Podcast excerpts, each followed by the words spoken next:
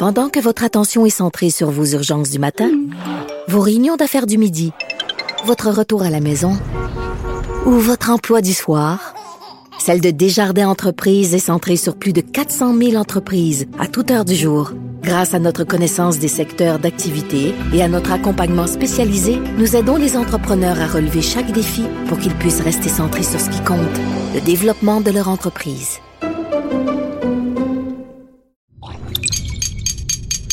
Cube Radio.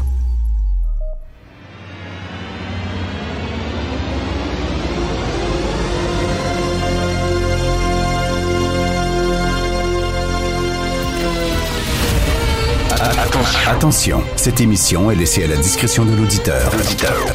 Les propos et les opinions tenues lors des deux prochaines heures peuvent choquer. Peuvent choquer. Oreilles sensibles s'abstenir. Richard Martineau. Martino. Un animateur pas comme les autres. Richard Martineau. Cube Radio.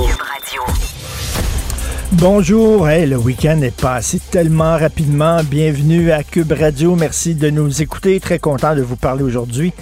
Vous savez, on parle souvent du mouvement woke. On en parle ici à l'émission avec euh, Joseph Facal, avec Denise Bombardier, avec euh, Mathieu Bocoté. Mais la résistance est en train de s'organiser. Il y a des gens qui sont vraiment tannés de ces agités du bocal et qui euh, veulent, euh, veulent que ça change et veulent un peu stopper l'avancée du mouvement woke. Vous avez vu John Cleese, l'ancien humoriste de des Monty Python, qui a une émission euh, en Angleterre, justement, où il remet en question euh, le, euh, certains dogmes du mouvement woke, par exemple, qu'on devrait censurer, annuler, canceller des, des, des, propos qui sont qu'on juge intimidants, négatifs, dévastateurs pour la société. Bref, il a une émission de télévision. Il devait prononcer un discours à Harvard, John Cleese, et il a refusé. Pourquoi? Ben parce qu'il y a un prof qui a été suspendu parce qu'il a fait une caricature de Hitler. Le prof parlait de Hitler dans son cours, puis il a fait, comme, euh, tu sais, euh, euh, il a levé le bras dans les airs là, en, riant finalement d'Hitler. Là. Et là, il y a quelqu'un qui été offensé, bien sûr, parmi les étudiants, porté plainte. Le prof a été suspendu. Alors John Cleese dit, ah non, regardez, là, on a suspendu ce prof-là. Moi, en appui, j'appuie ce prof-là, donc je ne parlerai pas, je ne prononcerai pas de discours à Harvard. Euh, il y, a, y, a, des gens euh, à l'Université d'Ottawa qui demandent au recteur de s'excuser auprès de cette enseignante aussi qui avait été suspendue elle aussi parce qu'elle avait utilisé un mot tabou en classe. Donc, les, les, les professeurs qui demandent, qui exigent des excuses de la part du recteur. Et euh, aux États-Unis, il y a une université anti-woke qui va voir le jour. ça fait longtemps que, bon, ça fait quelques jours que ça circule sur Internet. Il y a eu des textes un peu partout, mais il y a un texte dans la presse de Richard Etu là-dessus. Donc, c'est une université qui va être basée à Austin. Et euh, qui, les profs qui vont être là, les gens qui sont à la tête de cette université-là, qui n'a pas encore été officiellement reconnue, n'a pas encore été officiellement créditée, là, mais euh, elle va l'être bientôt. Et ce sont des gens qui disent euh, on en a ras-le-bol de ce qui se passe dans les universités. Les professeurs, les enseignants n'ont plus de liberté d'expression. Euh, ils sont toujours sous surveillance. S'ils euh, font lire tel livre, s'ils disent tel propos, etc., ils, ils risquent de, de, de partir une cabale contre eux par des étudiants qui sont offensés, choqués et euh, qui risquent de perdre leur job. Donc, ils disent, euh, nous autres, on va, on va avoir une université où on va avoir une liberté académique pleine et entière. Donc, c'est pas n'importe qui qui est derrière cette université-là. Il y a Barry Weiss. Rappelez-vous, c'est une journaliste au New York Times. En fait, elle s'occupait de, certaines pages d'opinion au New York Times et elle a euh, démissionné avec fracas et elle a écrit une lettre ouverte lorsqu'elle elle est partie du New York Times en disant que ce journal-là était gangréné par une gauche radicale qui... Euh, qui est en train de monopoliser toutes les pages d'opinion. Et elle, souvent, il y a des textes qu'elle proposait. Là, hein. sa job, c'était d'aller voir des gens et de leur demander d'écrire des, des textes d'opinion, des lettres ouvertes pour le New York Times. Et souvent, ces lettres-là euh, ne voyaient pas le jour, n'étaient pas publiées, étaient censurées par une équipe éditoriale qui disait de plus en plus à gauche. Elle en avait roll pompon. Donc, elle a claqué la porte avec fracas. Il y a Andrew Sullivan aussi, qui est un super journaliste euh, qui euh, travaillait, entre autres, pour The New Republic, magazine de gauche. Andrew Sullivan, journaliste ouvertement homosexuel, un excellent journaliste qu'on peut pas classer à droite. C'est quelqu'un qui critique autant l'extrême droite que l'extrême gauche. lui aussi, un journaliste journaliste très réputé qui va être derrière cette université-là, l'Université d'Austin. Et écoutez, il va avoir là-dedans Steven Pinker. Steven Pinker, c'est pas n'importe qui, c'est un linguiste, c'est un psychologue. C'est lui qui avait écrit The Better Angel of Our Nature. Euh, disant que quoi qu'on pense, on dit que le monde devient de plus en plus violent. Lui disait absolument pas, c'est totalement faux. Tous les chiffres le démontrent. On vit dans un monde qui est de moins en moins violent, même si effectivement il y a des histoires de faits divers qui font la une des journaux. Il dit en général, il y a beaucoup moins de gens qui meurent de violence aujourd'hui que n'importe quand dans l'histoire de l'humanité. Bref, Steven Pinker, c'est un penseur très influent. Le dramaturge David Mamet, c'est un de mes dramaturges préférés. Glengarry Glen Rush, je ne sais pas si vous avez vu cette pièce-là, mais c'était écrit par euh, David Mamet, qui est un grand euh, metteur en scène, un grand dramaturge, euh, un réalisateur de films aussi. Donc, il va être là. Et la militante Ayane Hirshi Ayane Hirshi qui est une femme qui a été victime de l'islamisme radical. C'est un peu un pléonasme, l'islamisme radical. C'est un peu comme monter en haut et descendre en bas. Mais bref, elle critique la montée de l'islamisme un peu partout à travers le monde. Elle va être aussi derrière cette université-là. Et il va avoir l'historien Neil Ferguson, dont on peut lire euh, ce temps-ci sur les rayons. Il a publié une biographie Léonard de Vinci qui est saluée par la critique. Donc, c'est pas des coucous, là. C'est pas une université, la, la genre Donald Trump, la Trump University, par des coucous d'extrême droite. Absolument pas. Ce sont des gens qui euh, sont euh, brillants. D'ailleurs, je sais pas s'il va avoir Jordan euh, Peterson. Jordan Peterson, qui est ce professeur canadien, qui est une vedette, qui est une rockstar maintenant euh, à travers le monde. Il fait des conférences à guichet fermé. C'était un des premiers universitaires, intellectuels à se tenir debout contre ce qu'on appelle la cancel culture. Et donc, comme je le dis, c'est une grosse vedette. Je ne sais pas s'il va se joindre à cette université-là, mais au point de vue intellectuel et idéologique, je trouve qu'il est assez, il est assez proche des gens qui sont derrière cette université-là. Donc, ça risque d'être très intéressant. Ils n'ont pas encore ouvert leurs portes. Est-ce que ça va être une université de coucou? Je ne crois pas, pas avec ces gens-là. C'est des gens qui critiquent la gauche, mais c'est pas des gens d'extrême droite. C'est pas des gens dans la mouvance de Trump et de Steve Bannon et tout ça. Absolument pas. Mais donc, on voit qu'il y a une résistance qui est en train de s'organiser. Cela dit, est-ce que c'est la fin du mouvement woke? Je ne crois pas. Hein. Le mouvement woke a encore une influence très grande auprès, par exemple, de nos institutions culturelles, auprès de Radio-Canada, auprès de Téléfilm, auprès des organismes subventionnaires, auprès de l'Office national du film, on le voit.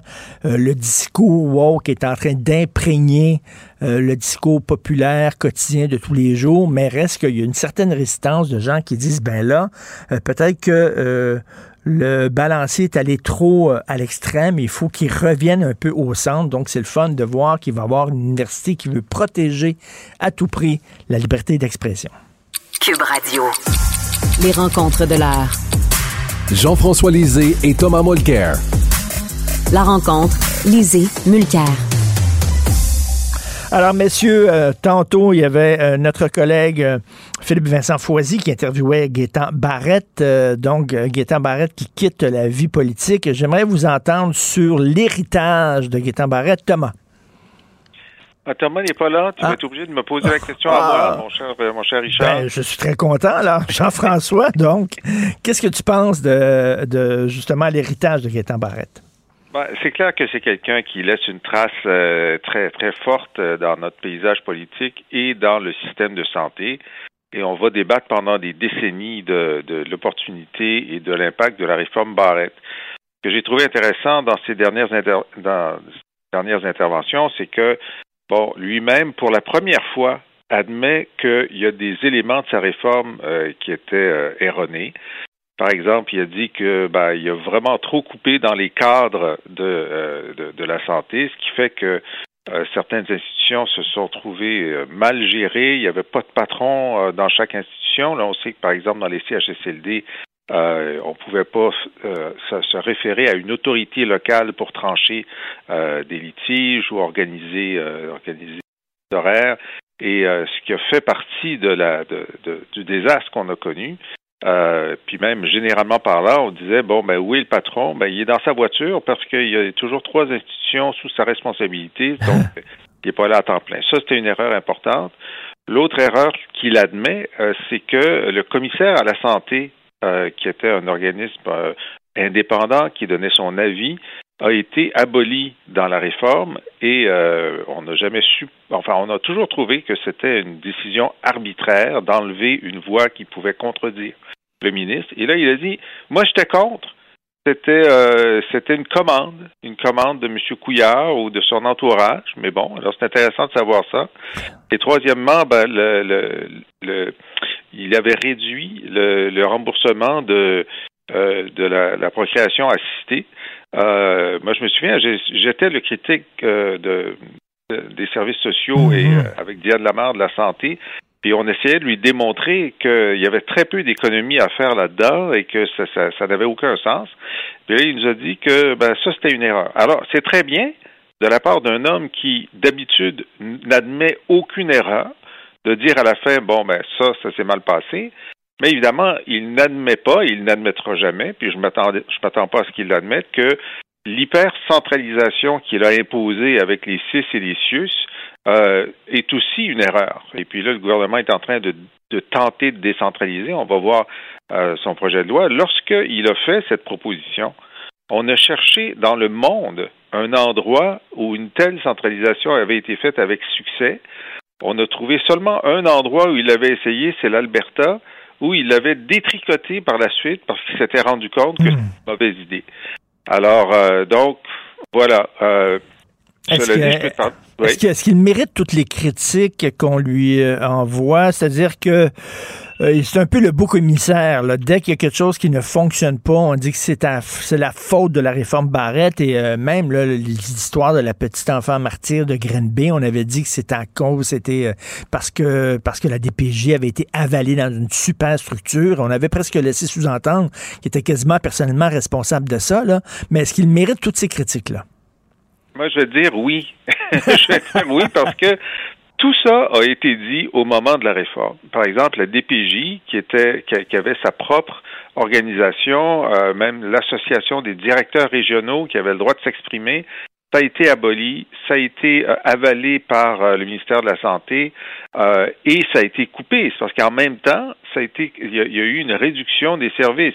Ensuite, l'impact sur chacun des cas particuliers, bon, c'est excessif de dire ça, mais les coronaires, un, des, auteurs d'un des premiers rapports sur le problème des fugueuses, tout le monde a dit, ben, on doit dire que la réduction des ressources d'une part et l'absence d'autonomie euh, le fait que les gens peuvent plus s'exprimer sur euh, les, déficiences qu'ils observent, ben, tout ça fait partie de la dégradation euh, des services de DPJ. Donc, oui, ben, sa responsabilité à lui et la responsabilité de son gouvernement qui a appuyé sa réforme sont considérables.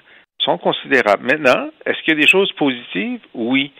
C'est-à-dire que le, le décloisonnement, ce qu'on appelle les corridors de services, le fait que on puisse suivre le patient à, travers les institutions. Mm. Lorsque c'est fait, lorsqu'il y a effectivement euh, suffisamment de ressources pour le faire, c'est un gain. Dans la région de Montréal, les, acteurs de la région de Montréal voulaient essentiellement cette réorganisation, sauf pour la DPJ. Donc là, euh, on peut dire qu'il était en, cohérence avec la volonté des acteurs, mais dans le reste du Québec, euh, on peut penser qu'on serait mieux au global sans la réforme Barrette qu'avant la réforme Barrette. Et il y a un autre personnage politique important qui a quitté la vie politique, justement, c'est Denis Coderre. Et on a vu que Denis Coderre, finalement, le nouveau Denis Coderre 2.0 a été rattrapé par l'ancien. Et finalement, il n'avait pas changé tant que ça. On dirait qu'il est parti en bougonnant.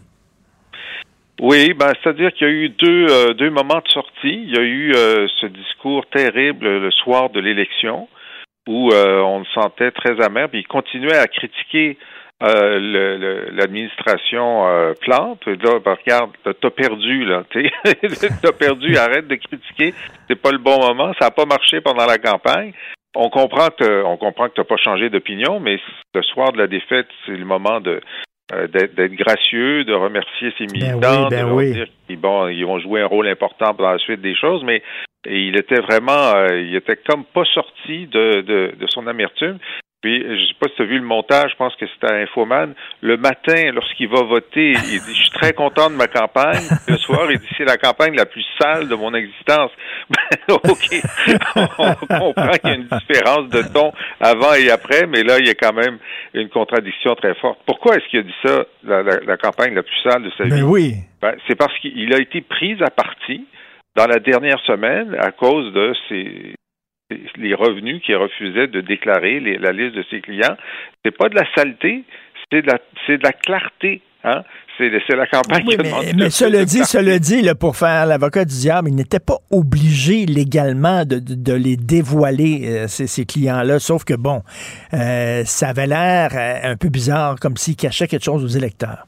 Exact. Et puis là, bon, dans, dans, dans ce point de presse de sortie, euh, du caucus, qui a été très long, le caucus, donc des gens qui ont été élus sous sa bannière et qui étaient très déçus de la piètre performance, puis ils savaient que tout le monde pointait tout le monde pointait euh, Coder. Tu sais, euh, lorsqu'on perd une élection, ça arrive. À chaque élection, il y a des perdants. Mais il y a deux façons de perdre. Il y a une façon de perdre en disant j'ai fait tout ce que j'ai pu. J'ai fait la meilleure campagne possible puis les électeurs ben, préféraient l'autre. Hmm. Ça, c'est une hmm. façon de perdre. Hmm. Puis l'autre façon de perdre, c'est ben c'est ma faute. si j'avais pas été si mauvais, la défaite serait pas aussi dure. Puis là, ça c'est le cas de Denis Coderre, ce qui fait que beaucoup de gens ont, ont, critiqué dès, les lendemains de, de, sa défaite. Donc, sa deuxième sortie était quand même meilleure que sa première il a été plus gracieux, puis il a fermé la porte à la vie politique. Puis là, je pense qu'il a raison parce que sa marque de commerce est très, très dégradée. Puis il y a une question générationnelle aussi euh, qui fait que même dans cette élection, par rapport aux autres euh, maires et mairesses qui ont été élus, on sentait bien que Denis Coderre faisait partie de l'ancienne gang. Puis euh, plus ça avancerait dans le temps, plus ça paraîtrait hmm. qu'il est dans l'ancienne gang.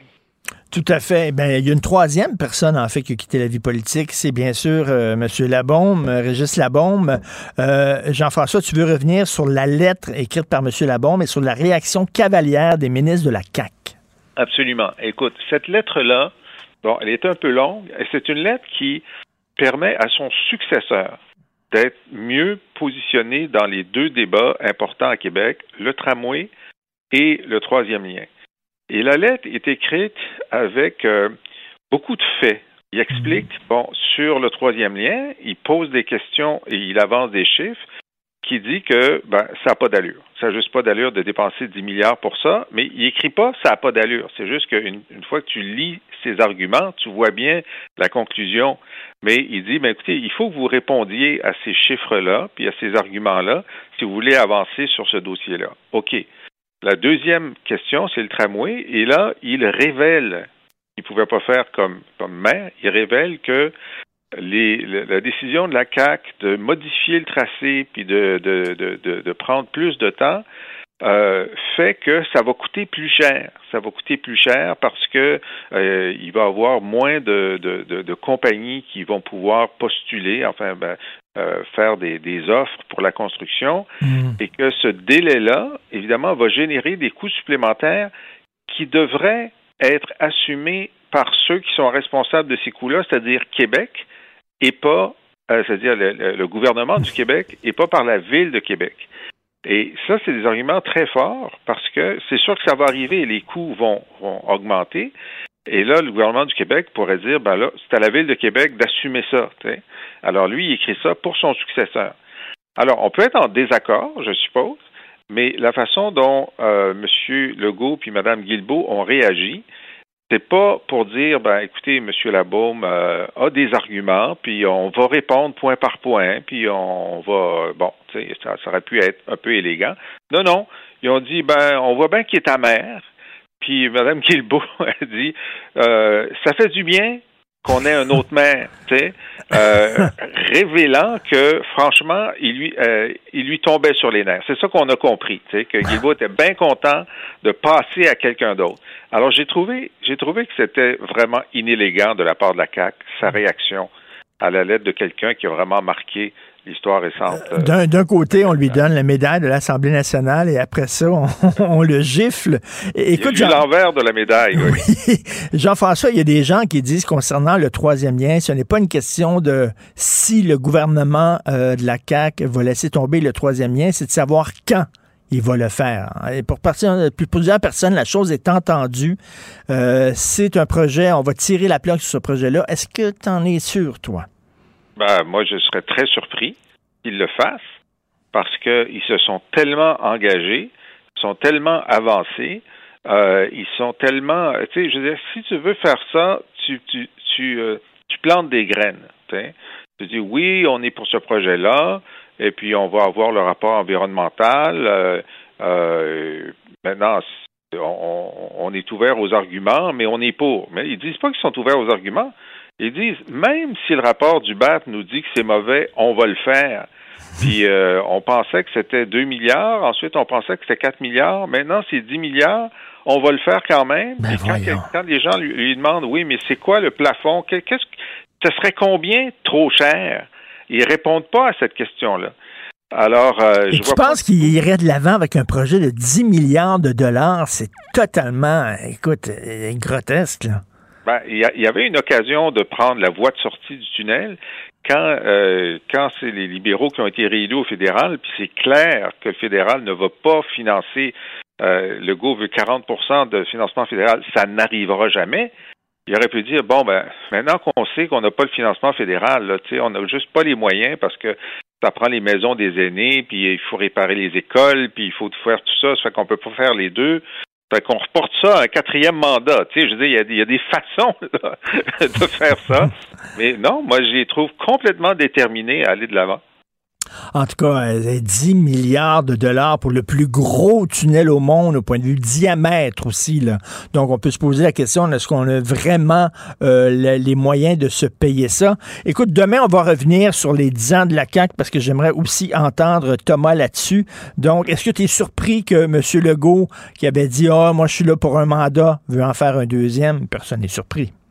Ben, un troisième. Ben oui. il, va parler du troisième.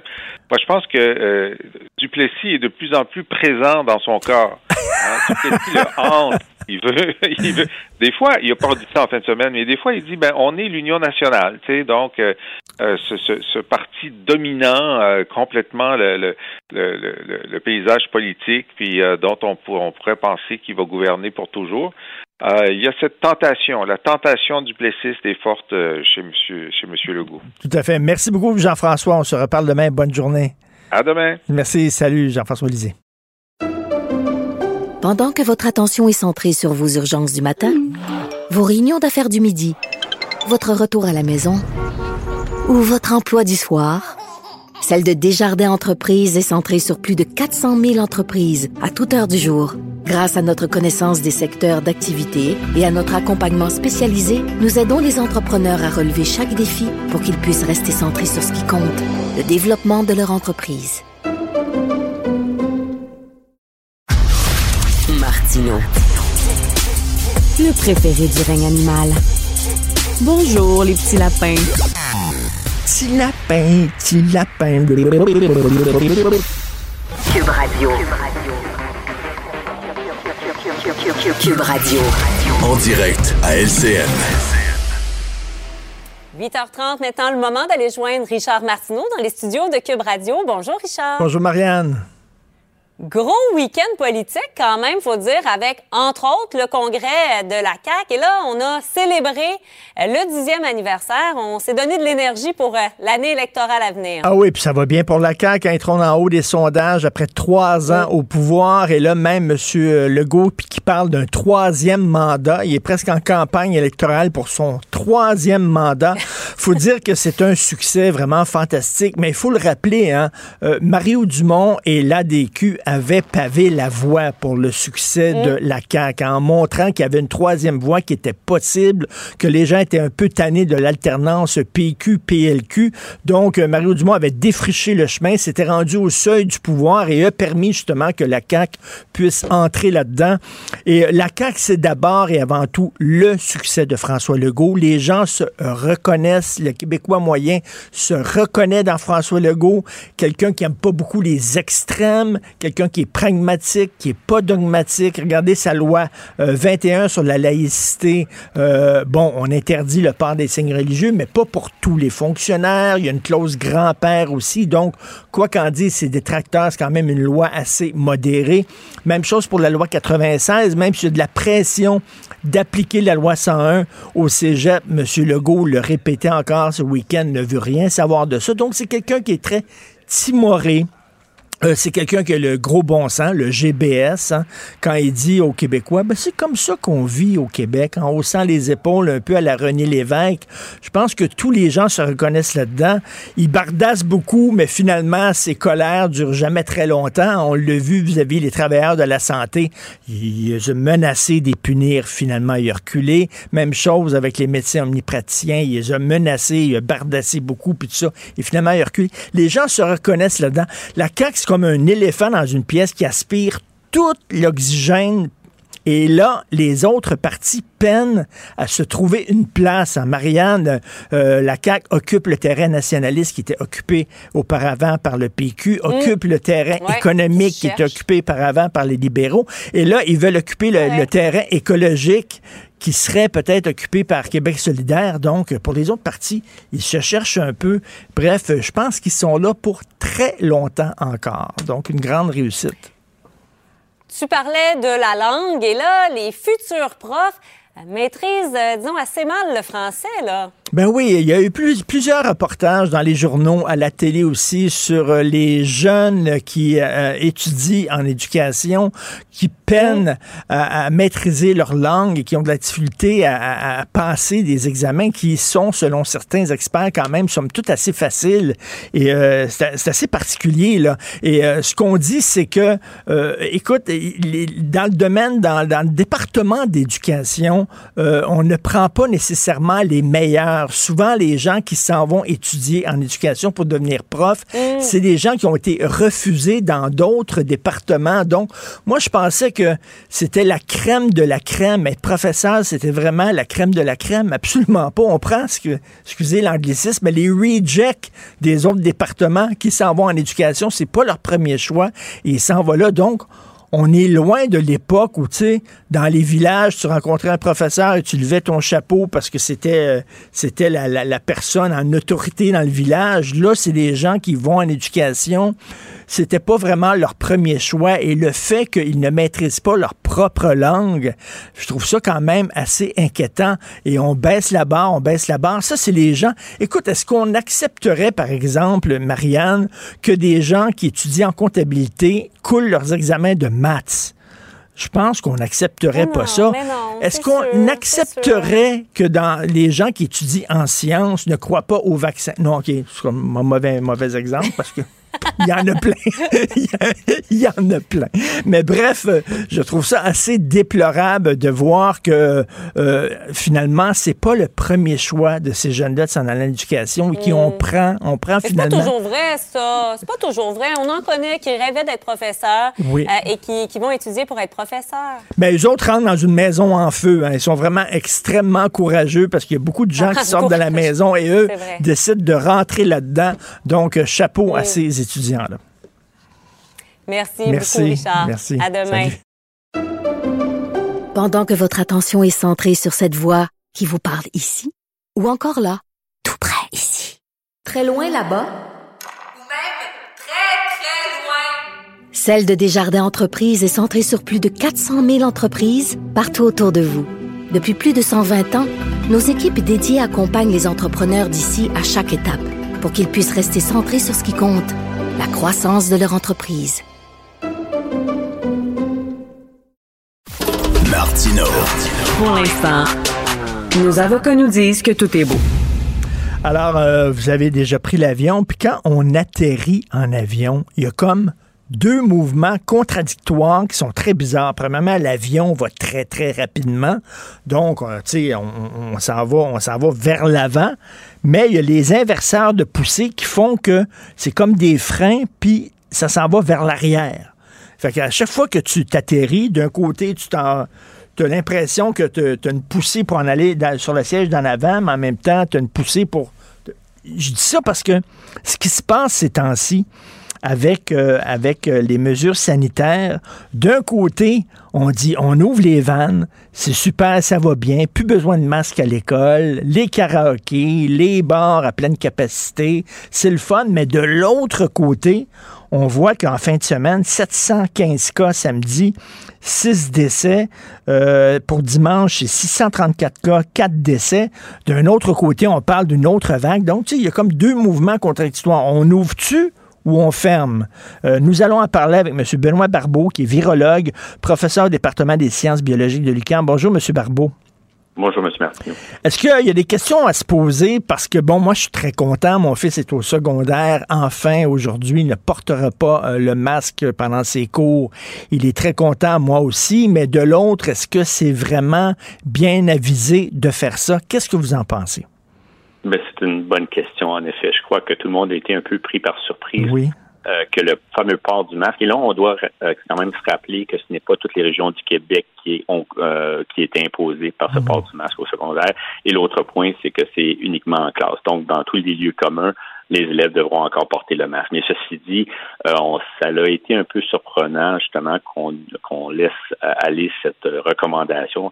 Et puis, euh, en fait, c'est probablement guidé par le fait que au niveau des, éclosions, eh bien c'est surtout les établissements de, les écoles primaires où qu'on voit le plus grand nombre évidemment de, d'éclosion, étant donné que c'est, les enfants, évidemment, qui ne sont toujours pas vaccinés, et aussi le fait que le pourcentage de la couverture vaccinale au niveau des élèves de secondaire est quand même assez élevé.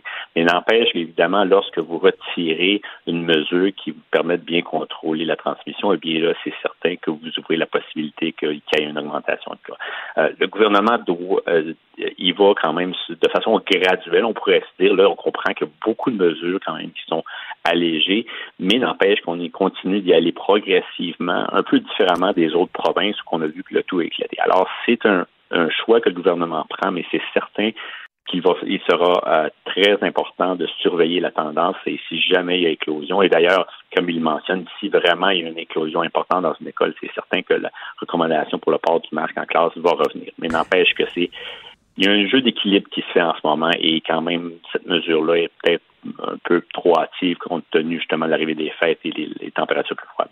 Donc, euh, j'imagine, on va surveiller ça de très, très près quand même pour voir s'il y a des éclosions dans les écoles, quitte à, revenir en arrière et à dire aux étudiants de reprendre le masque.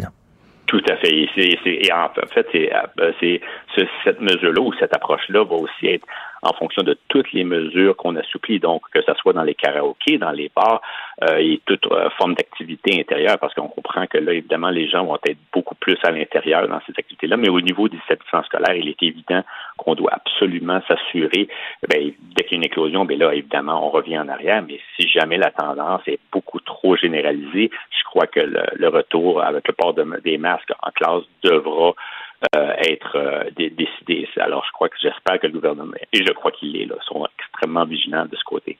C'est drôle, on dit, là, lorsqu'on voit ce qui se passe à l'international, on voit qu'en Europe, ça va pas du tout. En Allemagne, ça va, ça, va très mal. À Amsterdam, dans les Pays-Bas aussi. Euh, ici, quand même, ça va relativement bien au Québec, là. Oui, tout à fait. Et puis, je crois qu'on peut euh, bien, peu importe quelles sont euh, les explications, c'est sûr qu'il y a divers facteurs qui font en sorte qu'en Europe ça explose, mais un des facteurs aussi qui est le plus marquant, je dirais, c'est la couverture vaccinale. L'Europe a été quand même lente à agir et démarrer vraiment une campagne vaccinale, euh, ben, sauf si on exclut le Royaume-Uni qui a été beaucoup plus agressif, mais il y a des pays qui ont été extrêmement lents, la France, l'Allemagne. Et en ce moment, en Allemagne, bien que vraiment ils ont démarré leur campagne vaccinale puis qu'il y a eu une couverture quand même importante, il y a des endroits plus particulièrement où que la, couverture vaccinale est moindre. Et puis c'est dans ces endroits-là, et plus particulièrement dans cette hétérogénéité-là dans un pays où que vous devez vraiment avoir un risque qu'il y a des soudaines augmentations de cas. Et puis ça, ça peut vraiment contrecarrer tous vos plans. Et puis c'est important de voir un peu ce qui se passe en Europe pour comprendre qu'au Québec, le fait que la couverture vaccinale, on parle des 12 ans et plus, qu'on approche le 90% de pleinement vaccinés, bien c'est un avantage que nous avons. Et puis quand même qu'on entend parler de cette donc une réduction de, de, de la protection conférée pour les vaccins contre l'infection et non pas contre les symptômes graves, eh bien, quand même, on, notre, notre euh, couverture vaccinale nous, nous euh, protège beaucoup mieux devant la, évidemment l'arrivée des températures froides, mais aussi face à la quatrième vague. Je comprends qu'on n'a peut-être pas aussi bien fait que l'Ontario, mais si on se compare aux autres provinces, certainement le Québec s'est très bien positionné dans la façon qu'on a réussi à contrôler la quatrième vague. Euh, je parlais de l'Europe, mais il y a aussi Israël qui est un des, un des premiers, sinon le premier pays vraiment euh, vacciné. Et là, ça va très mal aussi. Est-ce que euh, ce qui se passe en Europe, ce qui se passe en Israël, c'est un avant-goût de ce qui nous attend? C'est la vague qui va nous toucher?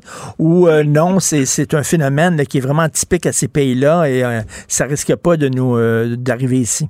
Oui, c'est sûr qu'il faut extrêmement regarder de très près ce qui se passe à l'extérieur en Europe. Israël a quand même réussi à contrôler leur nombre de cas et, ça a été grâce justement à la troisième dose. Donc, on entend parler en ce moment euh, de la troisième dose au niveau des personnes plus âgées et je crois que c'est une bonne approche. On ne parle pas nécessairement de la troisième dose euh, pour toute la population.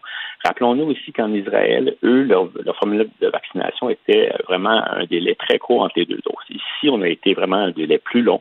Et on sait maintenant que ce délai a été favorable pour, notre pour la capacité juste de faire en sorte que les gens vaccinés sont mieux protégés et la protection est de plus longue durée. Alors certainement, comme vous avez mentionné, ça ne veut pas dire qu'on ne doit pas regarder ce qui se passe à l'extérieur, mais ce qu'on peut apprendre, entre autres, c'est non seulement au niveau de la façon, le protocole de vaccination qui a été utilisé, aussi à quel point on doit relâcher ou assouplir les mesures, euh, les mesures qui nous protègent contre la transmission. Le Royaume-Uni, en ce moment, le problème, c'est qu'ils ont tout simplement abandonné à peu près tout depuis l'été, puis donc ils ont évidemment sont, sont en prise avec un nombre de cas d'infection assez important, mais d'un autre côté, eux autres, en tout cas le gouvernement accepte le fait que cette augmentation-là est présente et ils ont décidé justement de gérer la situation ainsi. Euh, bien qu'il y ait des pressions euh, quand même qui font en sorte que le gouvernement devra possiblement revenir avec certaines restrictions, mais certainement on pourrait en effet arriver à une situation que le nombre de cas augmente. Donc on assouplit des, des mesures, mais aussi les températures froides, comme j'ai mentionné, vont faire en sorte que les gens sont plus à l'intérieur. Euh, alors, il faut y aller de façon, être très vigilant dans la situation, mais je crois que le gouvernement a été, depuis euh, la, la troisième vague inclue, a été progressif dans leurs mesures. Mm. en date, je crois que ça fonctionne, mais il faut, être, faut surveiller la tendance. Il est certain, on fait face à un variant qui est totalement différent de celui, évidemment, le virus d'origine et même le variant alpha. Alors, certainement, lui, transmissible, beaucoup plus transmissible, et pour cette raison, il faut quand même être, euh, surveiller de très près la tendance dans tous les, les, secteurs euh, du, Québec. Monsieur Barbeau, le, profil type du patient qui se retrouve à l'hôpital, c'est euh, quoi? Est-ce que ce sont, euh, ben, premièrement, j'imagine, ce sont des gens non vaccinés. Est-ce que ce sont des jeunes? Oui, eh bien, en ce moment, c'est surtout les personnes non vaccinées. C'est beaucoup de, de, jeunes, en effet, qui se retrouvent hospitalisés, plus qu'au niveau des premières vagues. Évidemment, au niveau des premières vagues, ce qui se passait, c'est que les personnes étaient non vaccinées. Donc, on faisait face à un début de pandémie les vaccins, évidemment, ont pris, euh, ont pris un certain temps à être développés, mais euh, quand même, ils ont été développés un temps record, si bien que les gens qui étaient vaccinés, étant les premiers, les plus vulnérables, étaient les personnes plus âgées. En ce moment, comme on voit au quatrième vague, au niveau de l'infection aussi, c'est les jeunes qui sont plus, particulièrement touchés. On parle entre autres des 0, 9 ans et 9 à 18 ans, si je me rappelle bien, des différentes catégories. Alors, au niveau de l'infection, on voit que les jeunes qui sont non vaccinés sont plus particulièrement touchés, contrairement à la première vague. Et au niveau des hospitalisations, on parle plus des jeunes adultes, on parle aussi des personnes plus âgées, mais certainement, c'est ce qu'on voit aussi, et c'est plus particulièrement les non-vaccinés. Alors, si vous êtes non-vacciné, il est certain qu'après une infection, vous allez avoir plus de probabilité d'avoir de, présenter des symptômes graves. Maintenant, il faut quand même aussi euh, comprendre que les personnes âgées, même vaccinées, ont quand même une probabilité de développer des symptômes graves étant donné qu'ils sont plus vulnérables. Mais n'empêche que la tendance qu'on voit, c'est que certainement les personnes, les jeunes adultes non vaccinés vont avoir plus de probabilité d'avoir des symptômes graves et nécessiter une hospitalisation. Et en terminant, la, mesure qui fait peut-être sourciller le plus de gens, c'est de, permettre les karaokés parce qu'on se dit, ben là, euh, le virus euh, se transporte dans l'air. Euh, quand on chante, c'est certain qu'on postillonne. Mais en même temps, bon, en même temps, les gens qui vont entrer dans les bars doivent montrer leur passeport vaccinal, donc ils sont doublement vaccinés. Il y a des gens qui disent, ben ça, si on est doublement vacciné, il n'y a pas de problème. Qu'est-ce que vous en pensez de ce relâchement-là pour les karaokés? C'est encore là, je veux dire, je crois que le gouvernement, évidemment, a subi beaucoup de pression des bars, que ce soit pour les, la danse ou le karaoké, comparativement aux activités qui se font, vous savez, les, les, le centre belle et tout ça, où que vraiment on mm-hmm. limite pas le nombre de personnes. C'est sûr que les gens crient et vraiment postillonne certainement durant un match de hockey. Euh, je crois que les propriétaires des bars euh, avec karaoké ont vraiment demandé au gouvernement d'assouplir de, cette condition. Alors c'est certain et c'est toujours une question de probabilité. Euh, si vous êtes, comme vous dites, vous chantez, vous postillonnez, vous, vous émettez des, des des gouttelettes, mais aussi des aérosols, eh bien, vous avez plus de probabilité de transmettre le virus. Alors, encore là, le gouvernement ouvre la porte parce qu'ils ont quand même subi beaucoup de pression depuis euh, le début de l'automne. Vraiment, les propriétaires ont été extrêmement euh, assez je dirais presque agressifs, ont demandé au mmh. gouvernement d'avoir d'ouvrir au moins euh, la possibilité qu'eux ouvrent, euh, ouvrent leurs portes. Puis en fait, justement, en ce moment, le gouvernement assouplit les conditions. Euh, c'est certain qu'il y a un risque, il y a un risque qui est accru, mais le gouvernement va sûrement agir si jamais on s'aperçoit qu'il y a des, un nombre d'éclosions assez important qui est plus particulièrement dans un secteur d'activité, que ce soit les karaokés, que ce soit les bars et danse. Alors, mais karaoké, c'est certain que c'était un des derniers, euh, un des dernières euh, types de, de commerce qui pouvaient ouvrir. puis là, on a, Parce que là, le sentiment, le sentiment, c'est presque fini. Là, parce que la, seule affaire qui nous reste, c'est le, port du masque quand on rentre. Euh, dans des endroits, mais sinon, on peut recevoir des gens à souper, on peut aller souper chez des gens, on peut aller dans des bars, on peut aller dans des restos. Pour la plupart des gens, c'est comme derrière nous. C'est ça le danger, Il faut se dire, c'est pas fini. Vous avez raison, mais rappelons-nous aussi qu'on n'a rien changé au niveau évidemment des établissements, les écoles scolaires, euh, les écoles primaires, mais aussi au niveau des résidences, on est encore limité. Donc, on ne peut pas recevoir un nombre trop hmm. important de personnes. Et puis euh, aussi, euh, comme le gouvernement l'avait annoncé il y, a, il y a un certain nombre de mois, le passeport vaccinal aussi est imposé. Alors ça, ça fait en sorte qu'on change grandement la, la tendance, mais comme vous dites, la population québécoise doit se rappeler que le virus est encore présent. On a encore un nombre de cas, justement, qui, qui s'affiche à, tous les jours, et là, on est en hausse. C'est un virus respiratoire, donc les gens vont être plus à l'intérieur, plus de probabilité de transmettre le virus plus que vous avez de cas d'infection, même si on est fortement vacciné, il y a des gens qui vont certainement développer des symptômes graves qui seront, euh, nécessiteront d'être hospitalisés. Finalement, il va y avoir ben, des décès. L'important, l'important, c'est vraiment d'être prudent de la part du gouvernement, de vérifier vraiment s'il y a des éclosions dans les écoles, dans les bars, etc. Et s'il y en a, de ne de, de, de pas hésiter à revenir en arrière.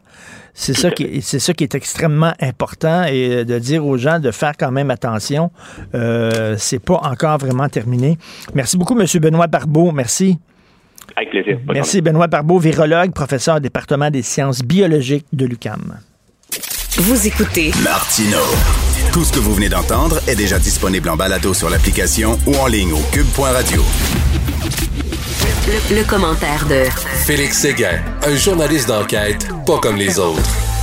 Mort sous les balles à 16 ans, un autre, un autre de trop. Félix, qu'est-ce qui se passe? C'est quoi cette histoire-là? C'était une bataille de gang de rue, quoi? C'est un jeune qui était pris à ben, partie?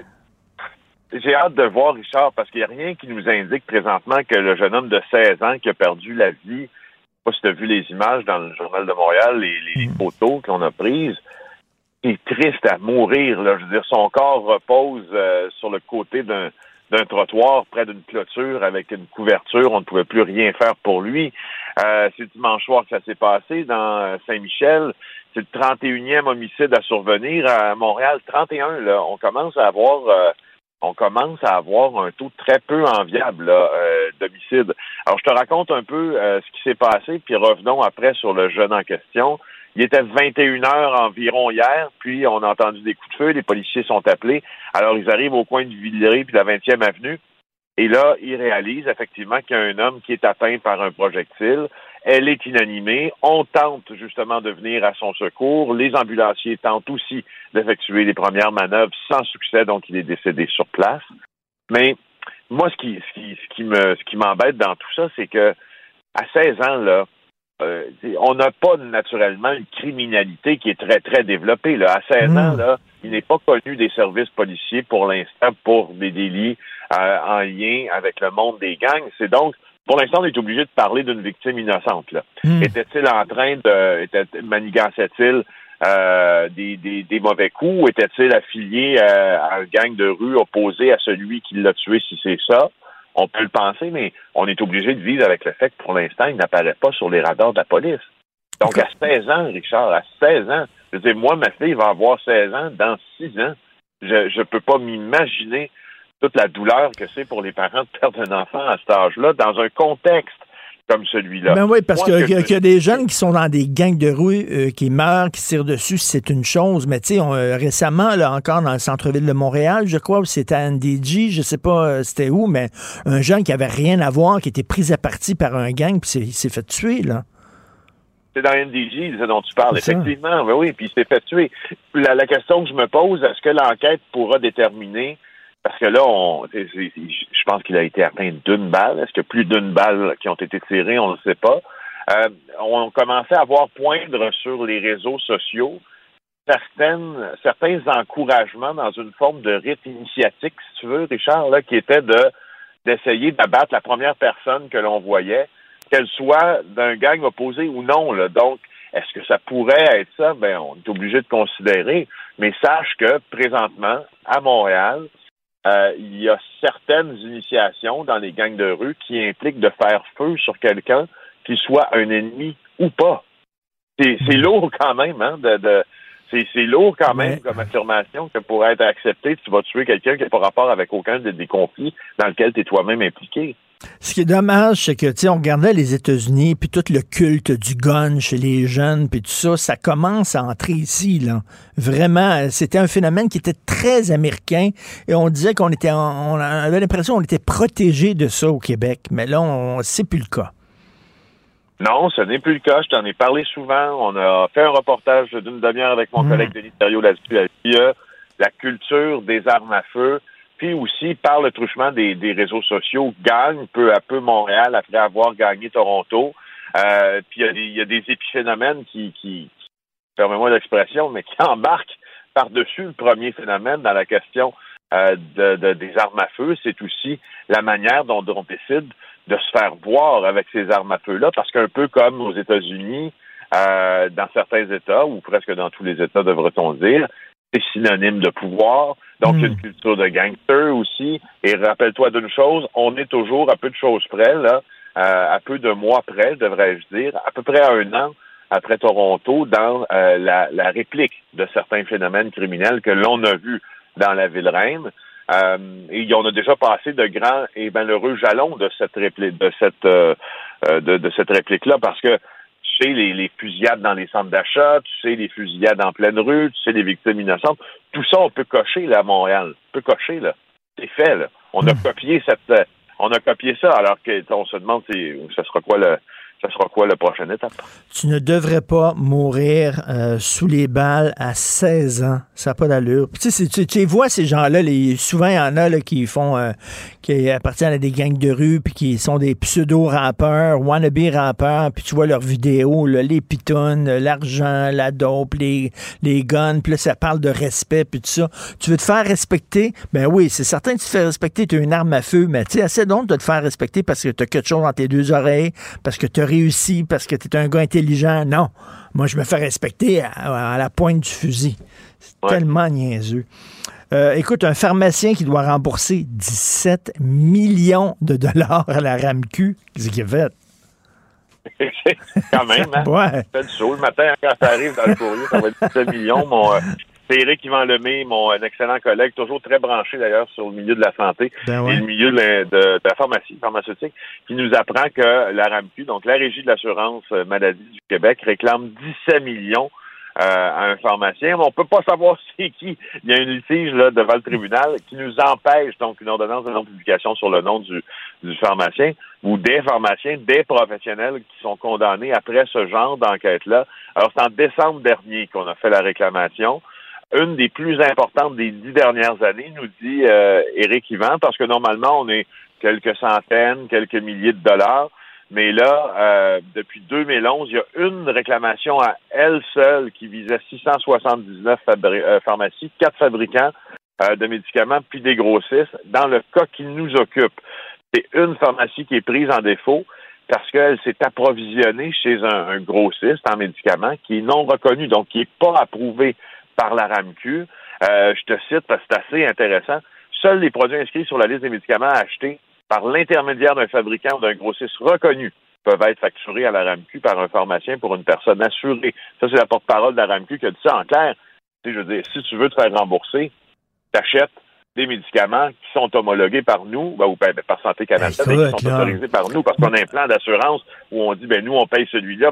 Je veux dire, c'est comme quand, si vous avez des assurances collectives, c'est comme quand tu appelles tes assurances en disant, est-ce que ceci c'est couvert, est-ce que cela c'est couvert, oui, non. C'est la même chose un peu pour, pour euh, la RAMQ. Malheureusement, malheureusement, moi, je, je, je, me plains encore ouvertement à ton micro ce matin que au Québec, on n'a pas assez accès aux documents publics, aux procédures, euh, aux décisions, à, au, si tu veux, au background des décisions gouvernementales. On peut pas savoir c'est qui. Moi, j'aimerais ça. ça c'est pas juste par curiosité euh, euh, sensationnaliste là, de savoir qui est le pharmacien qui, qui, qui, est comme de 17 millions. Je veux savoir parce que c'est important pour le public. Je veux savoir parce que c'est important de savoir qui a décidé de s'approvisionner avec des médicaments ou chez un grossiste qui n'est pas reconnu parce qu'il y a des incidences en tout cas, tant qu'à moi, sur la protection du public. Ben, écoute, moi, quand je vais dans une pharmacie, là, quand je vais dans une pharmacie puis je m'ajoute un médicament, j'ai confiance en la pharmacie. Je me dis, ben la pharmacie me donnera pas n'importe quoi. Mais tu sais, là, ça me fait penser au gars qui achète du Viagra là, sur Internet, puis ça vient du Mexique. Là. Voyons donc. Tu sais, Ça marche plus ou moins, hein? je sais pas. je ne l'ai pas euh, essayé, mais ça ne va euh, pas fonctionner bien fort. non, Alors, euh, il y a des amis praticiens aussi qui ont été qui ont été l'objet de très, très importantes réclamations. Un million pour un omnipraticien, un demi-million pour un médecin spécialiste, euh, 350 000 pour quelqu'un qu'on y décrit comme un, juste un spécialiste, on n'a aucune idée c'est quoi. Alors, encore une fois, la question de la transparence est un gros problème.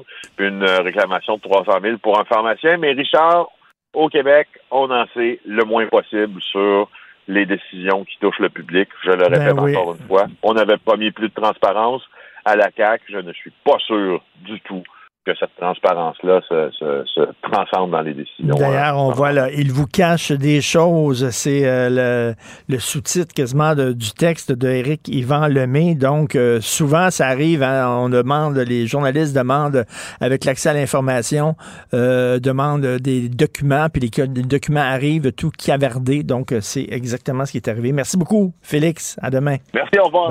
Pour une écoute en tout temps, ce commentaire de Félix Séguin est maintenant disponible en balado sur l'application Cube ou en ligne au cube.ca. Tout comme sa série balado Narcos PQ qui dresse un portrait de l'industrie criminelle à travers des entrevues avec de vrais narcotrafiquants. Cube Radio. Pendant que votre attention est centrée sur cette voix qui vous parle ici ou encore là, tout près ici, très loin là-bas, Celle de Desjardins Entreprises est centrée sur plus de 400 000 entreprises partout autour de vous. Depuis plus de 120 ans, nos équipes dédiées accompagnent les entrepreneurs d'ici à chaque étape pour qu'ils puissent rester centrés sur ce qui compte, la croissance de leur entreprise. Confrontant, dérangeant, divertissant. Richard Martineau, il brave l'opinion publique depuis plus de trois décennies. Gilles Bonjour, mon cher Richard. Richard Martineau. Pauvre petit lapin. La rencontre. Point à l'heure des cadeaux. Je serai pas là, là à vous flatter dans le sens du poil. Point à la ligne. C'est très important, ce qu'on dit. La rencontre pro martineau Gilles, votre chien est mort. Votre chien est mort. François Legault, il appliquera pas la loi 101 au cégep. Il veut rien savoir. François Legault est une autruche. Une autruche australienne colonisée par Londres. C'est une autruche et c'est quand je l'entends parler des dix ans de la CAQ qui est en train de changer le Québec. Quelle menterie, quelle contradiction. Si on a changé, c'est pour le pire, ça c'est vrai. Euh, c'est pour l'autosatisfaction, M. Legault, ça c'est vrai. Est-ce que le Québec est plus fort? Est-ce qu'il parle mieux, écrit mieux, chante mieux en français, Monsieur Legault? Est-ce qu'il n'y a pas des milliers de Québécois euh, qui sont allés en fin de semaine? Ils étaient des centaines de milliers devant le siège d'Air Canada pour protester contre Michael Rousseau. Ça vous prouve, c'est ça votre Québec qui a changé, Monsieur Legault? Encore une fois, est-ce que les jeunes loups de l'économie ont hué, Monsieur Michael, Monsieur Legault? Est-ce que c'est euh, la fête des patriotes, vos Québécois nouveaux savent ce que c'est, elle s'en vient bientôt. Est-ce qu'on chante en français le dimanche soir à la télévision, M. Legault? Est-ce que les nouveaux arrivants qui s'installent derrière les comptoirs de Tim ou de McDonald's euh, continuent de travailler en français parce qu'ils sont forcés, Monsieur Legault. Est-ce que votre office de la langue française, cette cochonnerie qui coûte des dizaines de millions de dollars, corrige les raisons sociales qui ont attrapé la contagion anglaise? Euh, est-ce que les enquêtes de rue des caméras de Radio-Canada ou de TVA, quand on va demander à des jeunes morveux dans le centre-ville, à la porte des grandes tours, puis qui nous disent I don't speak French, j'ai pas besoin de parler français pour vivre au Québec, Monsieur Legault. Alors, Monsieur Legault, vous êtes une autruche. Et ces vantardises en fin de semaine à son congrès, elle pense pas que ça faisait pas rire tous les dix ans. Il y avait un micro pour, un micro non euh, euh contre. Au micro-compte, il n'y avait personne. Puis là, tu vois Caroline Proux et Nathalie Roy, deux naïves, aller dire que ça serait très bon qu'on ait du plein air pour marcher dans la forêt, puis il faudra planter plus d'arbres. Voilà les grandes audaces de la CAQ, du Parti des autruches. Le Parti québécois qui vous cherchez un souffle, vous l'avez, là. Qu'est-ce que vous attendez pour frapper la balle pour démontrer que ce parti-là en est un d'autruche? François Legault, là, je pense qu'il ira jamais plus loin que ce que les Québécois sont prêts à faire. C'est pas lui qui va leader les Québécois, qui va les diriger. C'est pas une locomotive. Lui, il va les suivre. Il va suivre les Québécois, puis lui, il se dit, les Québécois sont pas prêts à appliquer la loi 101 au cégep. Moi, je suis pas sûr. J'aimerais savoir un sondage là-dessus, moi. C'est un maudit menteur, c'est une autruche, encore une fois. C'est un manipulateur. Alors, il est le chef. C'est lui qui doit entraîner sa nation vers un progrès quelconque. Alors, à propos des CIGEP, justement, les CIGEP 6 heures, Legault euh, ne voit pas de problème. Legault est une autruche, que, que je veux que je te dise? Il joue la tartufferie. Il aime ça, François Legault, c'est un tartuffe, quoi.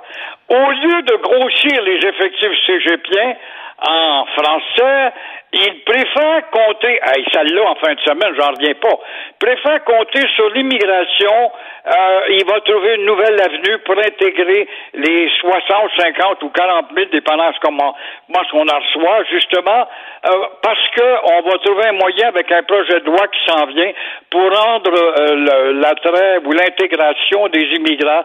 Alors, il sait fort bien que c'est du mensonge. Il sait fort bien que c'est de la manipulation. Il sait fort bien que son propre projet de loi à propos de l'intégration des nouveaux immigrants va se rendre en Cour suprême. Il sait fort bien qu'en Cour suprême, ça prend une éternité et on a le temps de bourrer avant que ça se règle et ça ne sera pas réglé en faveur de son projet qui nous fait croire. Alors tu vois bien que c'est un parti, le parti de la CAQ est un parti libéral amélioré, c'est tout ce que c'est. Je vois, qui parle de ça, là, comme quoi euh, François Legault euh, résiste à appliquer la loi 101 dans les cégeps, et Rémi Nadeau dit, si c'était rien que de Jolin Barrette, lui, il irait. Jolin Barrette serait prêt là, lui à, y aller. Il dit euh, l'affaire Michael Rousseau a ouvert une opportunité. Les gens étaient en maudit. Bon, on est, mais Legault veut, Legault veut pas. Il est comme un peu isolé, là, Jolin Barrette, dans son coin.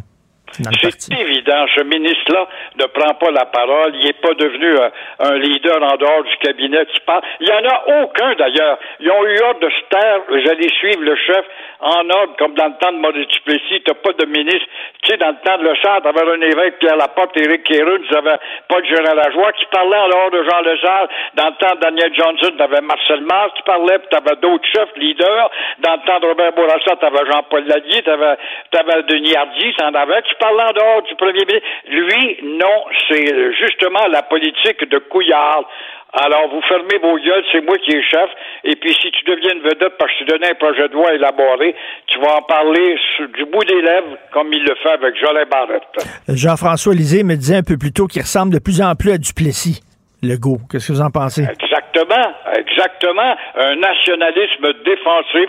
Pas passer son temps à dire les nationalistes, les nationalistes, nous autres, on est fiers, puis on est au Québec, les nationalistes, puis on porte le drapeau du Québec à notre boutonnière, et puis ah, ça va pas plus loin que ça, par exemple. Ose pas ose pas dire on va passer des lois qui vont faire qu'il faut raffermir une loi, une langue qui est en perte de vitesse, qui est en train de se louisianiser. Est-ce qu'il veut faire du Québec un Nouveau-Brunswick ou une Louisiane qu'il choisisse? Vois-tu? Alors, c'est pas vrai. C'est un gars des banques, c'est un comptable. Un comptable, ça n'a aucune culture en dehors de ces maudits chiffres. Et je suis déçu de ce premier ministre-là. Moi qui les ai aidés, je suis allé chez les Hostings, j'ai attiré des foules bâtards dans le temps qu'ils étaient dans le désert, tous les deux. Aussitôt que ça a été élu, ça, on m'a jamais pu reparler. Parce que là, il y aurait un momentum avec la crise qui a été créée par Michael Rousseau. On a vu les Québécois étaient vraiment furieux de ça. Il y aurait un momentum pour justement peser sur le gaz, comme on dit, puis aller là, avec une, voie, une loi 96 qui est un peu plus, un peu plus mordante. Mais lui, c'est du Charles Sirois qui est derrière tout ça, mon cher Richard. Du Charles Sirois qui est derrière tout ça. Et euh, évidemment, euh, il est peureux, ça marche les fesses serrées dès qu'on parle d'un problème qui va déranger la petite minorité et qui n'est pas capable de se mettre dans sa tête d'autruche. Il n'est pas capable de se mettre dans sa tête d'autruche qu'il est méprisé par les Anglais. Il n'y a pas un maudit bloc à Montréal qui va voter pour lui. Il n'est pas capable de calculer tout ça aussi dans sa stratégie. Non. Là, on va savoir au cours du prochain mandat, on va savoir ce qu'il a dans le ventre parce que c'est au cours du prochain mandat que la loi 21 risque d'être invalidée par la Cour suprême canadienne. Et là, on va voir ce qu'il va faire. On va voir qu'il va rien faire, tout simplement. On va dire, ah, ben, on va se centrer sur nous autres mêmes. On va faire des efforts ensemble. Puis nous, on va, on va investir sur euh, l'augmentation du niveau de vie. On va dépenser l'Ontario, on est toujours 20% en arrière de l'Ontario, pour moins demander de péréquation. Et puis, euh, on est contre le pétrole, mais l'Alberta remet en fait d'argent avec le pétrole depuis quelques années. Alors, les contradictions en veux-tu, c'est ça, la politique. Et là, euh, vous voulez me parler d'une, d'une, d'une toilette au Brésil? Ta, ta, ta, loi 2, là, justement, pour les, les LGBTQ, là. C'est incroyable. Au Brésil, on s'offusque parce que les toilettes euh, inclusives dans les restaurants, les lieux publics, sèment la pagaille. Eh bien, chez nous, mon cher Richard, la chaîne, une chaîne que je respecte, je vais souvent manger là, Le Frier, c'est une chaîne de Québec, très bien, des belles filles bien éduquées, instruites, puis bon, c'est très agréable. Sauf que si tu cherches la toilette, il n'y a plus de toilette, homme ou femme. Il n'y a plus de pictogrammes sur la porte de toilette. Ici, c'est l'égalité. Alors, voilà un joli problème qui s'annonce, comme tu l'élabores justement avec le projet de loi 2, là, dans, pour les, euh, les gars qui euh, s'éveillent un matin et s'imaginent être une fille, ou encore l'autre qui est trop gros parce qu'il s'imagine être un gars. Alors, c'est ça la société de demain. Le peuple fort du Québec. En marche, Québec, c'est un peuple fort. Aussi fort que les méchants nazis, de dire les Anglais. Mais là, c'est des toilettes où il n'y a rien qu'une personne qui peut rentrer. C'est pas des toilettes où euh, il y a des, urinoirs. Il y en a beaucoup. On, on peut être trois, quatre dans les toilettes. Là. Non. C'est des cabinets d'aisance. Mais imagine-toi, quand on va aller dans une grande euh, toilette, hein, tu vas avoir 15 cabines. Il va y avoir des, des, des zigodos là, qui vont aller là, puis ils vont se pencher en dessous de la porte pour voir qui c'est qui est au conseil des ministres. Ça va, ça va créer un beau micmac, ça aussi. En tout cas, la loi 2, on, va, on va en parler un peu plus tard, la loi 2, justement, qu'un homme, que tous les, les attributs d'un homme qui n'a pas passé par une opération, qui garde euh, son pénis, ses muscles, sa barbe, etc., qui, mais qui se dit femme, est-ce qu'il va pouvoir entrer dans les vestiaires pour femmes? Est-ce qu'il va pouvoir participer à des compétitions sportives féminines? C'est un, un réel problème, là. Ça va avoir des impacts concrets, ça. Et, euh, c'est une nouvelle civilisation, hein? Vous évoluez, vous êtes déjà tardé, M. Martineau. Vous, vous perdez votre temps avec Gilles Proux, qui est un fasciste, un arriéré mental. On devrait l'envoyer à Saint-Jean-de-Dieu, mais Saint-Jean-de-Dieu n'existe plus, malheureusement. Faut être Alors, c'est ça, c'est ça la nouvelle civilisation Faut être ouvert. à laquelle on trempe. Faut être ouvert, Gilles. Êtes-vous ouvert? Faut s'ouvrir. oui, je suis vert puis green. Il n'y a pas de doute. faut être vert, t'as bien raison. Le bleu, oublie ça maintenant. Hein. Merci beaucoup, Gilles. Merci. Bonne journée. Au revoir. Ah. Pour une écoute en tout temps, ce commentaire de Gilles Proux est maintenant disponible dans la section balado de l'application ou du site cube.radio. Cube Radio. Tout comme la série podcast de Gilles Proux, la radio, premier influenceur. Découvrez dans ce balado comment la radio a influencé le monde moderne tel qu'on le connaît d'hier à aujourd'hui. La chronique argent. Une vision des finances pas comme les autres.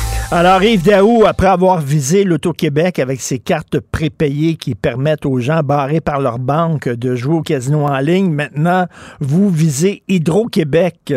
Hydro-Québec qui euh, se fait un peu des ennemis dans l'entreprise privée aujourd'hui.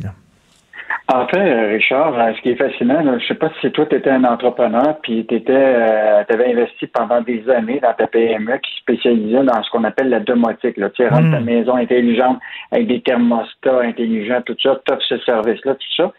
Et là, tu as un géant qui s'appelle Hydro-Québec qui rentre dans cette industrie-là, -là, tu n'as aucune chance. Parce que, ben, écoute, euh, regarde, euh, je veux juste te dire, là, après trois premiers trimestres de 2021, au Québec avait affiché un bénéfice de 2,4 milliards. Écoute, c'est énorme. Et donc, aujourd'hui des petites entreprises comme Sinopé Technologies, une entreprise de Saint-Jean-sur-Richelieu à Montérégie, qui spécialise justement dans ce secteur-là. Or, eux autres, là, euh, ils ont vu la nouvelle filiale d'Hydro-Québec qui s'appelle Lilo, là. Euh, ça a été créé il y a un an par Hydro-Québec, qui vise justement à rendre la maison intelligente. Donc, ils ont créé une filiale spécifique dans ce secteur-là. Et, donc, euh, lui, il dit, tu nous lever le matin pour nous battre contre un manufacturier concurrent. Il dit, moi, j'ai pas de problème. Mais nous battre contre Hilo est différent. Il arrive avec des moyens disproportionnés par rapport au secteur privé. Euh, donc, euh, ben évidemment, là, euh, écoute, ils ne peuvent pas se battre contre ça. Il y a même une autre société là, qui s'appelle Casa Appareil Connecté, là, ce qui est un chef de file aussi dans cette industrie-là. Ben, il n'y a pas eu le choix. Là. C'est une entreprise qui avait été créée en 2014, puis là, ça peut être à déposer son bilan parce que écoute, ne peut pas faire face à, des, compétiteurs comme un, monopole comme Hydro-Québec. Et du côté d'Hydro-Québec, ben, ce qu'ils disent tout simplement, il dit, vous devez comprendre, euh, euh, il dit, je comprends bien le point de vue de l'industrie, la crainte, tout ça, mais il dit, faut faire attention, c'est des systèmes assez complexes à développer, etc. Je, je pense qu'il faut comprendre que Hydro-Québec va aller dans un marché qui va être lucratif et pour lequel se trouvait une série de PME qui euh, vont devoir se battre là, bec et ongle contre Hydro-Québec, mais ça va être extrêmement difficile. Ben c'est ça. Mettons, moi, je veux que ça me coûte moins cher pour le chauffage, l'électricité, etc. Je fais affaire à une petite entreprise privée qui vient chez moi, qui regarde mes besoins, qui regarde ce que j'ai, puis tout ça, puis qui vont me suggérer, bon, change de thermostat, fais ci, fais ça, puis là, je les paye pour ça. Mais là, Hydro-Québec, ils ont dit, hey, il y, a un marché là-dedans, il y a une niche. Eux autres arrivent avec des moyens disproportionnés, puis ils sont en train de tuer totalement le marché parce que qui peut se battre contre Hydro-Québec? Et c'est quoi ça me fait penser, Yves Daou, parce que je lisais ce texte-là qui est très bon, hein, de Martin Jolicoeur. Tu sais, quand euh, il y avait un gros euh, restaurant, euh, je pense que c'était Robuchon au casino, qui était financé au maximum par de, l'argent public. Et là, tu avais des restaurateurs qui disaient, attends une minute, là, nous autres, on a un restaurant haut de gamme qui sert de la grande gastronomie, puis là, on doit se battre contre un restaurant qui est exactement dans notre marché, mais qui, lui, a des subsides de l'État. Mais dis, voyons donc, ça n'a pas de sens, c'est injuste, c'est la même chose. Non, puis moi, ce que je, me mets à la place de ces entrepreneurs-là, ou ces chefs cuisiniers, comme tu fais référence, euh, par rapport à l'Auto-Québec, qui ont investi pendant des années dans leur.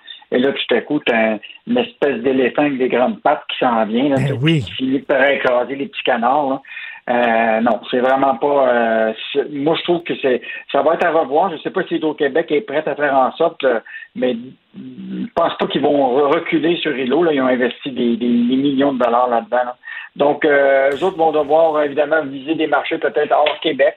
Euh, ce qui semble être le cas de Maxime Caron-Labonté, qui est le chef de l'exploitation de Sinopé Technologies à Saint-Jean-sur-Richelieu, qui dit ben moi, je vais, regarder le marché américain, puis je vais regarder le marché euh, hors, Québec, parce que euh, ici, il y, a même une entreprise qui a fermé ses portes, 30 employés qui ont dû fermer ses portes, parce que les autres disent Hydro-Québec, ils devraient se contenter d'encourager les consommateurs à mieux gérer leur consommation. Puis là, après ça, nous autres, ben, on arrive, puis euh, on arrive avec nos, nos, nos, solutions, puis tout ça. Mais là, Hydro-Québec prend toute la place et ils sont en train de nous tuer, littéralement. Et c'est assez bizarre, juste comme François Legault dit qu'il faut encourager les petites entreprises, faut encourager les entreprises québécoises, ben là, tu le gros Hydro-Québec qui est en train de les écraser. Non, ça c'est. En tout cas, je pense que ça soulève beaucoup de questions. puis euh, j'imagine d'autres petites entreprises qui sont dans ce secteur-là, non, non identifié seulement deux, là, mais il doit y avoir toute une industrie qui doit euh, vivre avec l'épée de Démoclès au-dessus de la tête. Tout à fait. Euh, la Caisse de dépôt et de placement qui veut que les patrons parlent français. Évidemment, hein, ce, dossier-là a soulevé beaucoup de, controverses. La semaine dernière, tu sais que le premier ministre Legault est sorti en disant, euh, bien simplement, il dit J'aurai des conversations avec Charles Aymon sur le sujet. Et ça n'a pas pris de temps déjà que la Caisse de dépôt se range derrière le premier ministre euh, François Legault, puis veut que les grands patrons anglophones soient en mesure de parler français au Québec. Donc, euh, quand même un gros changement, parce que rappelle-toi, quand il y a eu l'affaire de SNC-Lavalin, euh, la Caisse de dépôt, qui est actionnaire, euh, un des actionnaires majoritaires ou importants de, de SNC-Lavalin, avait dit on va pas intervenir cas par cas, euh, puis il avait été très silencieux. Mais là, il semble être clair que pour l'institution, l'entreprise va voir justement l'application dans le respect des lois, tout ça, que les entreprises qui font partie de son portefeuille, les PDG vont devoir parler le français aux Québécois. Donc, quand même une bonne initiative parce que la Caisse de dépôt, là, a un grand pouvoir. Hein. Quand elle est actionnaire, euh, elle peut quand même euh, euh, imposer un certain nombre de choses et ben elle a dit qu'elle interviendrait privément avec ces entreprises-là dans lesquelles elle est actionnaire pour faire bouger les choses de ce côté-là. Donc, bonne décision de, la Caisse de dépôt de de mettre son pied à terre là-dessus. Ben, tout à fait. on sait que, bon, le REM le, REM, ça va être des, wagons qui ont été euh, fabriqués en Inde, mais peut-être que la nouvelle génération de wagons va être fabriquée au Québec. Enfin, euh, Richard, ce qui, est, intéressant, rappelle-toi que Radio-Canada, la semaine dernière, a sorti à l'effet qu'il euh, y avait reçu une lettre du consortium pour dire qu'il y avait des dizaines de voitures fabriquées en Inde. on, se rappelle, il y a eu un gros contrat qui a été donné pour nos fameux trains euh, du REM qui sont maintenant euh, fabriqués, assemblés à Sri City en Inde. Euh, donc, selon Radio-Canada, qui avait obtenu une lettre adressée par le consortium, il disait qu'il y avait des problèmes au niveau de la, fabrication, l'assemblage, etc. Et quand tu penses à ça, déjà 30 des voitures sont déjà fabriquées par City en Inde. donc, tout ça a soulevé toute une controverse et évidemment, euh, le premier ministre Legault a dit là, c'est clair dans notre esprit là, qu'on va devoir revoir toute la question des contrats publics au Québec. On va devoir dire c'est pas nécessairement le plus bas soumissionnaire. On va devoir s'assurer que on s'assure que les entreprises du Québec euh, puissent, si on le génie, les compétences, tout ça, même si c'est pas un plus bas soumissionnaire, mais que quand même qui est fait ici au Québec, on va devoir envisager ça dans le contexte, évidemment, ben de la question des règles internationales, mais à un moment ou un autre, il va pouvoir favoriser les entreprises du Québec. Ben à oui. l'époque, je rappelle, Bombardier Transport, on était, on avait mis des milliards dans cette compagnie-là, puis on avait une usine à la Pocatière pour les faire, puis là, on va donner ça à Cité en Inde, à, Alstom qui fabrique euh, les voitures là-bas. Mettons que c'était pas euh, le meilleur coup de Michael Taylor à la caisse de dépôt. non, tout à fait. Mieux vaut tard que jamais, comme on dit. Au moins, il a changé, euh, il a changé son fusil d'épaule. Et euh, tu me donnes le goût d'aller manger des smoke meat aujourd'hui. Il y a un texte sur les 70 ans de chez Lester Daily. et tu, sais qu'il y, a une guerre à Montréal. Hein. Il, y a, ceux qui sont Schwartz, il y a ceux, puis il y a ceux qui sont Lester. Je sais pas, tu, si tu es Lester, mais moi, aussi. Lester, ouais. ouais, parce que euh, je les trouve moins gras, les smoothies. Exactement. Puis euh, en plus, le propriétaire est hyper sympathique aussi. Là. Donc, c'est vrai qu'ils sont moins gras, les smoke de chez Lester. Donc, il y a un texte sur les 70 ans de chez Lester Lily. Merci beaucoup, Yves Daou. On se reparle demain. Salut. salut. À demain. Au revoir. Pour une écoute en tout temps, ce commentaire d'Yves Daou est maintenant disponible en balado sur l'application Cube ou en ligne au cube.ca. Tout comme sa série Balado, mêlez-vous de vos affaires. Un tour complet de l'actualité économique. Cube Radio. Pendant que votre attention est centrée sur vos urgences du matin, vos réunions d'affaires du midi, votre retour à la maison ou votre emploi du soir, Celle de Desjardins Entreprises est centrée sur plus de 400 000 entreprises à toute heure du jour. Grâce à notre connaissance des secteurs d'activité et à notre accompagnement spécialisé, nous aidons les entrepreneurs à relever chaque défi pour qu'ils puissent rester centrés sur ce qui compte, le développement de leur entreprise. Martineau, il n'y a pas le temps pour la controverse. Il a jamais coulé l'eau sous les ponts. C'est lui qui la verse. Vous écoutez Martino. Cube, Radio.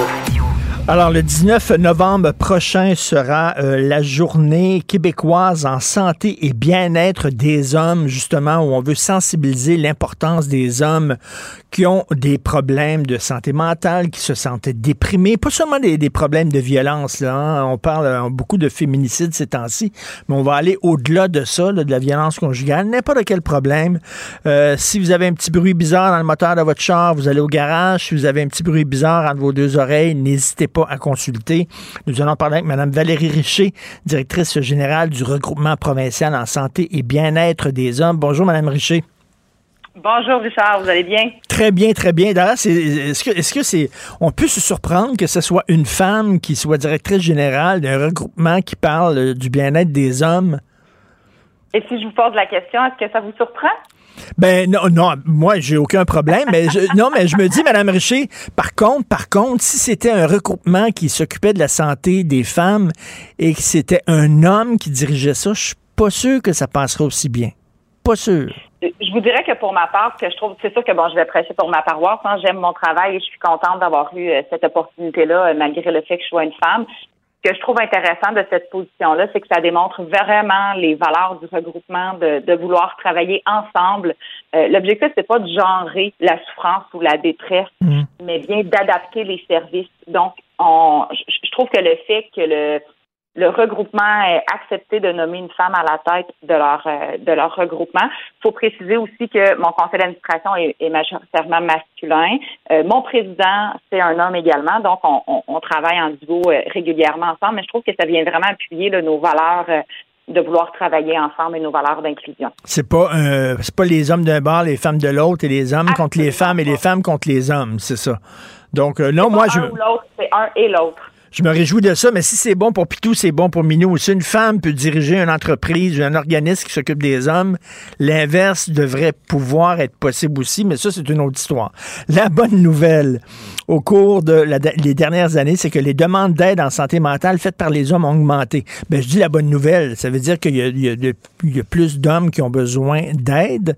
C'est peut-être une mauvaise nouvelle, mais au moins, il y a plus d'hommes qui demandent de l'aide, Madame Richer. C'est une bonne Mais nouvelle. vous savez, Richard, c'est pas nécessairement parce que les hommes ont plus besoin d'aide. C'est que tranquillement, les, démarches de sensibilisation portent fruit. Tranquillement, on est en train de, refaire la socialisation masculine, de retravailler sur le vieux cliché d'un homme, c'est fort, ça pleure pas, ça montre pas ses émotions, ça en parle pas, puis ça s'organise tout seul.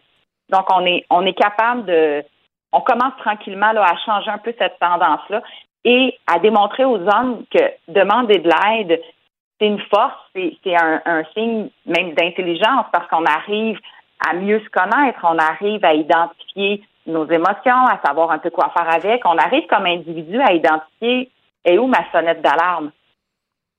Ben, on voit, on voit justement là, euh, bon, Carrie Price par exemple qui a demandé de l'aide parce qu'il y avait des problèmes de consommation. On voit des militaires euh, qui demandent de l'aide, euh, des, des, des, des, des- des colonels, des gens qui sont haut placés euh, dans, dans- dans dans la hiérarchie militaire. Il y, a, il y a des sportifs, il y a des comédiens, tout ça. Donc ça, j'imagine que ça, ça encourage les hommes justement à dire, à demander de l'aide s'ils en ont besoin.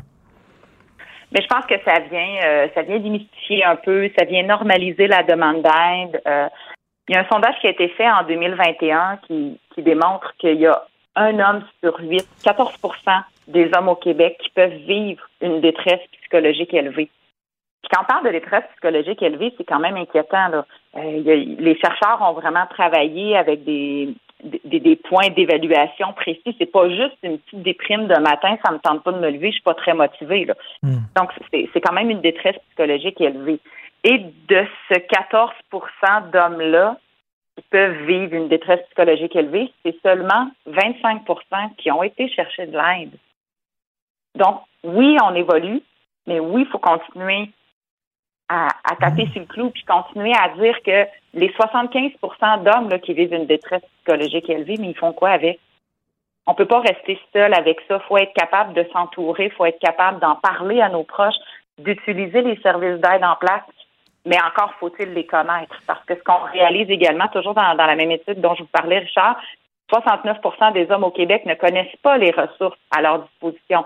Donc, c'est pour ça qu'avec la journée du 19 novembre qui s'en vient, la journée québécoise pour la santé et le bien-être des hommes, on a vraiment voulu tabler là-dessus et venir rejoindre les trois hommes sur quatre qui ne vont pas chercher de l'aide en les sensibilisant et en leur en les aidant à mieux connaître les ressources. Puis aussi, si on demande aux hommes euh, d'aller euh, justement euh, consulter, ben il faut qu'il y ait des ressources aussi pour répondre à leurs besoins. Puisque j'ai entendu une entrevue ici sur Cube Radio de Florence K, là, la, pianiste et chanteuse, qui, elle, fait de l'aide justement là, dans des services d'écoute.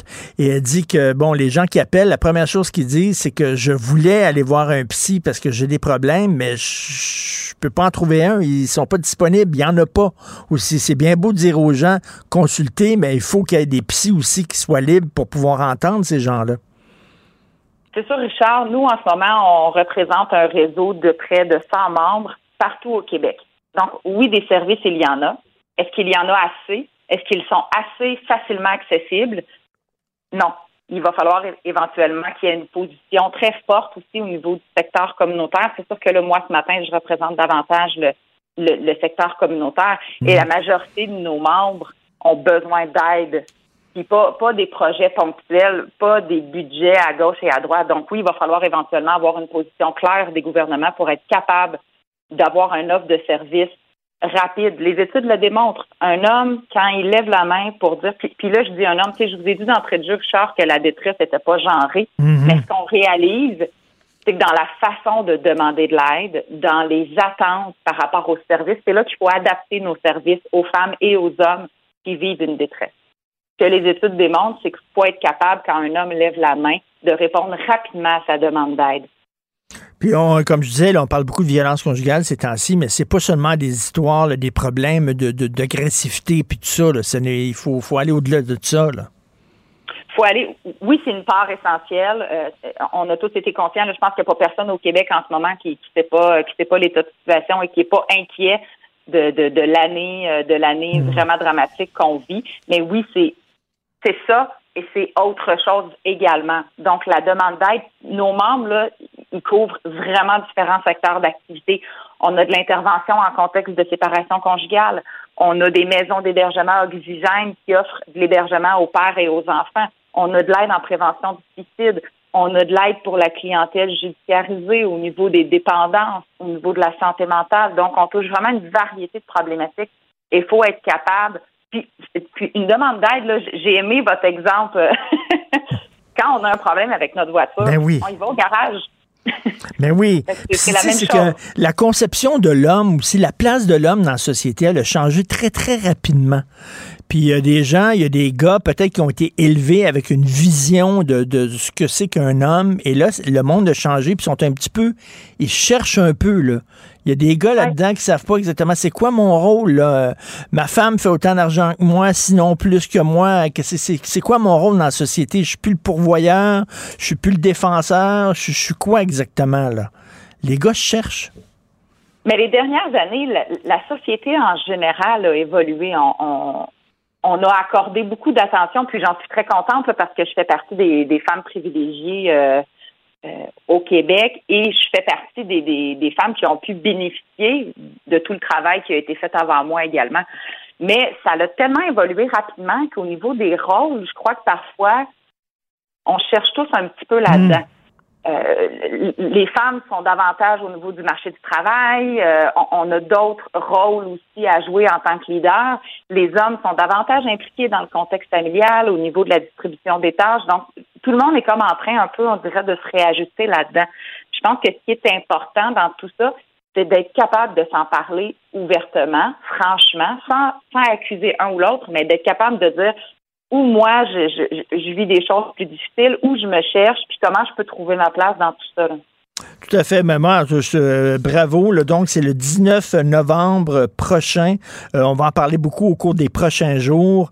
Euh, il faut davantage de ressources. Il faut que les hommes aussi, justement, consultent. Et moi, je trouve ça très le fun que ce soit une femme qui dirige un organisme qui s'occupe du bien-être physique et mental des hommes.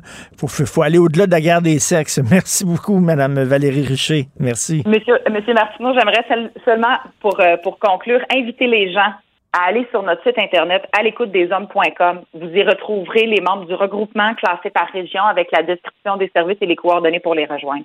Très important. Merci beaucoup, Mme Richer. Merci, une belle journée à vous. Merci. L'émission de Richard Martineau est aussi un balado. Écoutez au moment qui vous convient en vous rendant sur l'application ou le site cube.radio. Alors, on sait que le gouvernement du euh, Québec a finalement reculé concernant la vaccination obligatoire des travailleurs de la santé, mais la question au quiz, c'est est-ce que, mettons, s'il avait, s'il était allé de l'avant, est-ce qu'il aurait pu imposer la vaccination obligatoire? Eh bien oui, c'est ce que tranché un tribunal. Nous allons en parler tout de suite avec Michael Nguyen, l'excellent journaliste du Journal de Montréal. Salut, Michael. Bonjour, Richard. Alors, c'est bon, c'est le, tribunal à quelle instance qui a tranché? Donc, c'est la Cour supérieure du Québec qui a tranché ce matin, donc à 8h15 exactement, et qui dit que si le gouvernement veut imposer euh, la, vaccination obligatoire pour les travailleurs de la santé, il peut le faire. Et c'était important de, le noter parce que même si le gouvernement a reculé, le décret est toujours valide. Fait que si le gouvernement veut aller de l'avant, il peut le faire maintenant. C'est confirmé. OK, donc si quelqu'un, mettons, euh, euh, serait allé devant les tribunaux pour contester justement la, la vaccination obligatoire des travailleurs de la santé, cette personne-là se serait frappée à un mur. Là. Exactement, parce que s'il faut le dire, c'est que la loi de la santé publique, elle permet en état d'urgence sanitaire d'imposer la vaccination. Donc c'est avec ce régime que le gouvernement a décidé d'établir un décret.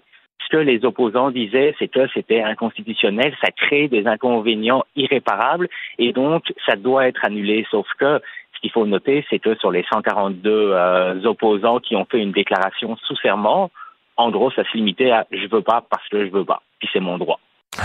Est-ce qu'il y a des bémols euh, de, pour la décision euh, du juge?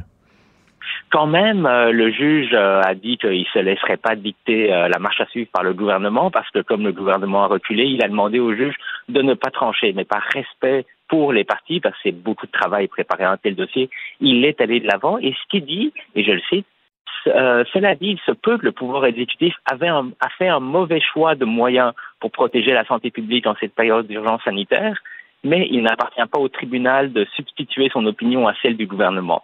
Donc on sent une petite pitch quand même sur la façon de faire du gouvernement Legault. Ceci dit, ça reste légal, c'est fait pour protéger la population et l'argument qu'il y aurait des bris de service majeurs et que le droit de recevoir euh, des, des soins de santé il n'est pas brimé, il le juge n'a pas été convaincu de cet argument-là. OK, donc ça, ça permet finalement euh, au gouvernement, ça, ça donne, euh, ça, ça, ça, apporte un joker dans leur jeu de cartes, là. Exactement, parce que avec ça, parce que le décret, il existe toujours. Le gouvernement a décidé de ne pas l'appliquer.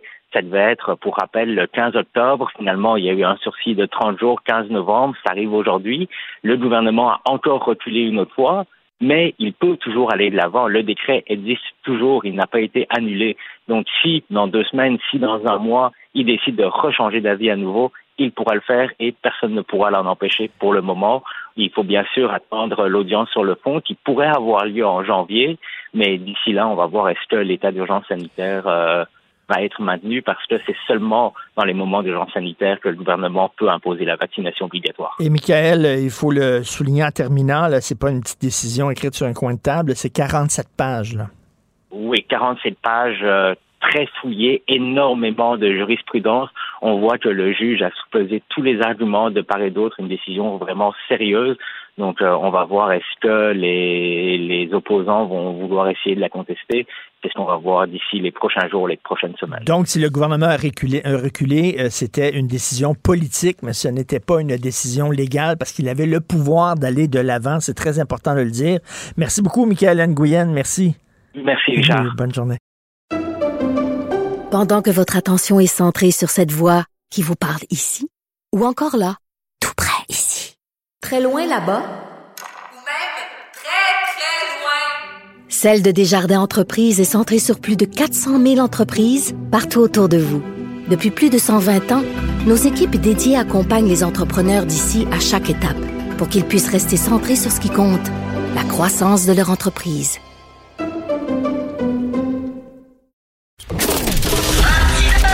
Martino, souvent imité, mais jamais égalé. Vous écoutez Martino, Cube, Radio. Alors, nous discutons aujourd'hui avec Denise Bombardier, chroniqueuse du Journal de Montréal, Journal de Québec. Denise, vous êtes à Las Vegas. Qu'est-ce que vous faites là? Oui. Eh bien, je suis venue incognito à Las Vegas. En fait, en fait, je devais venir euh, voir Céline. C'était pour voir Céline. Ben bon, ben, elle n'est plus là, et puis on ne sait plus pour combien de temps. Et j'en ai profité parce qu'il faut quand même. euh, c'est, bien d'avoir des. Quand on a des, des neveux des nièces. Moi, j'ai une nièce que j'adore. Alors, donc, je l'ai amenée avec moi. Puis, on va aller voir des, des spectacles du, du Cirque du Soleil. Et euh, moi, je les ai mais ça fait rien à chaque fois. Puis, je voulais voir ce que ça fait que Las Vegas sans Céline. Mais ça, je ne sais pas parce que je suis allée hier soir.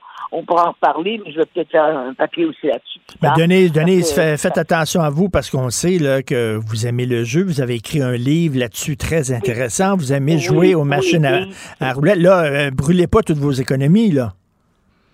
Euh, ne vous en faites pas, j'aurai toujours les moyens de venir ici. Ça veut dire que je ne. savez, euh, vous savez, vous- c'est très comique. Tout, tout vous, toute la bande qui avait pris de la dope votre- quand vous, étiez jeune et tout ça. Moi, j'ai jamais touché à ça. Je n'ai pas d'addiction, mais je- avec l'âge, ça vient avec l'âge. Moi, quand je vois des jeunes dans les casinos, je trouve ça terrible, mais euh, j'y prends un très grand plaisir. Et comme je n'aime pas perdre, eh bien, je m'arrange pour pas perdre. Alors, et comme je dis, dans un casino, si vous voulez gagner, si vous gagnez, sortez du casino. Dépêchez-vous de sortir. Parce qu'autrement, ça, ça peut, mais 95% des gens qui jouent dans les casinos ne sont pas des, ne sont pas des accros. Mais, mais d'ailleurs, à Hein? chaque fois, à chaque fois que je vous vois, que je vous rencontre, vous venez tout le temps de gagner. Ben, je le sais, mais hier, mais hier, j'avais perdu. Hier, j'ai perdu, tu perds euh, 500 dollars, et tout à coup, bang! J'ai regagné 720. Qu'est-ce que vous pensez que j'ai fait? J'ai remonté. Et j'ai- dit à ma nièce, j'ai vois-tu, j'ai gagné 220 dollars rapidement. Alors donc, si je fais ça tous les jours, je vais revenir, puis j'aurais perdu, rien perdu. Voilà. OK. Alors aujourd'hui, vous parlez euh, de, de, de Guy Rocher que vous admirez. Vous savez, lorsqu'on parle de, de, de, de professeurs qui remplissent des, des amphithéâtres, on, on voit ça souvent à Paris, hein, quand Foucault, Michel Foucault donnait des cours, ou alors euh, Derrida, Deleuze, ils remplissaient là, Lacan, Oui, Jacques Lacan, ils remplissaient ils leurs amphithéâtres, mais ça se fait aussi au Québec. Là. Ouais, mais eux, ils remplissaient ça d'idéologues, là. Parce que moi, je suis allée, j'ai assisté, moi, à des cours, j'ai assisté à des, à des cours de, de, du psychanalyste, là. Euh, comment ça s'appelait? Pas la, pas la Grange, l'autre. Lacan, Jacques Lacan. Fou, un fou. Lacan, il marchait devant large et il disait taxe, taxe, taxe. Et là, il marchait. Les gens devenaient en transe dans l'amphi. Il était assis dans les, dans- au milieu des, de- sur les, sur les escaliers entre, parce que c'était plein. Alors que Guy Rocher, le bouche à oreille, euh, euh, parce que quand on est en, sci- en sciences sociales, moi j'étais en sciences politiques, en première année, tous les gens de sciences sociales, sociologie, sciences politiques, criminologie, toutes les, sciences sociales, on, nous avions les cours d'introduction à chacune des, des sciences sociales. Et Guy Rocher, donc c'est un, c'est le cours, c'est un cours extrêmement important. Jamais je n'ai, euh, je n'ai connu un professeur qui était aussi spectaculaire. En plus, il, mani- il maniait l'humour.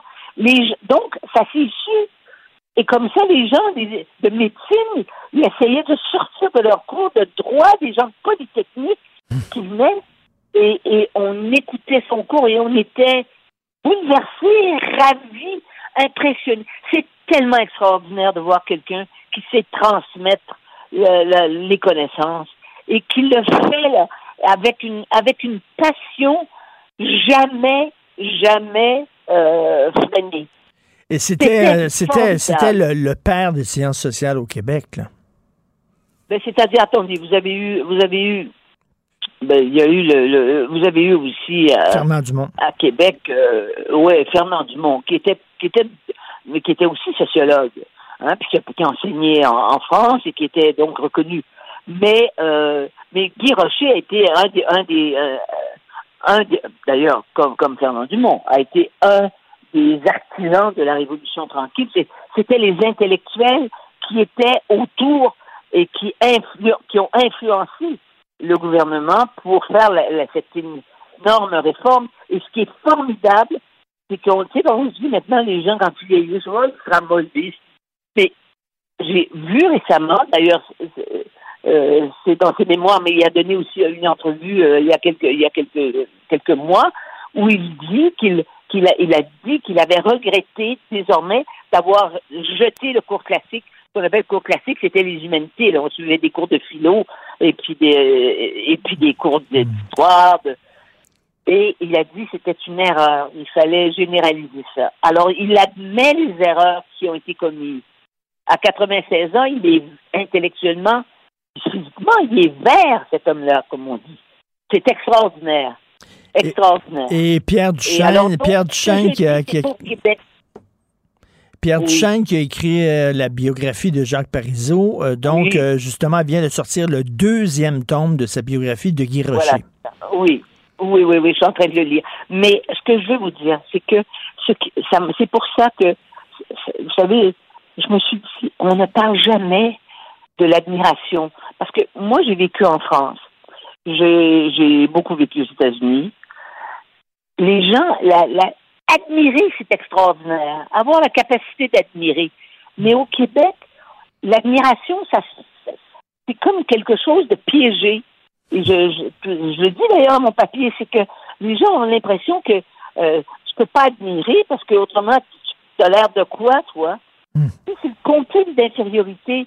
Mais d'être capable d'admirer, c'est d'être capable de reconnaître et de croire au dépassement de certaines personnes. Il y a des gens qui, qui, qui, qui s'élèvent au-dessus de nous, pas sur le plan de l'argent, ce qui est vraiment euh, vulgaire et grossier.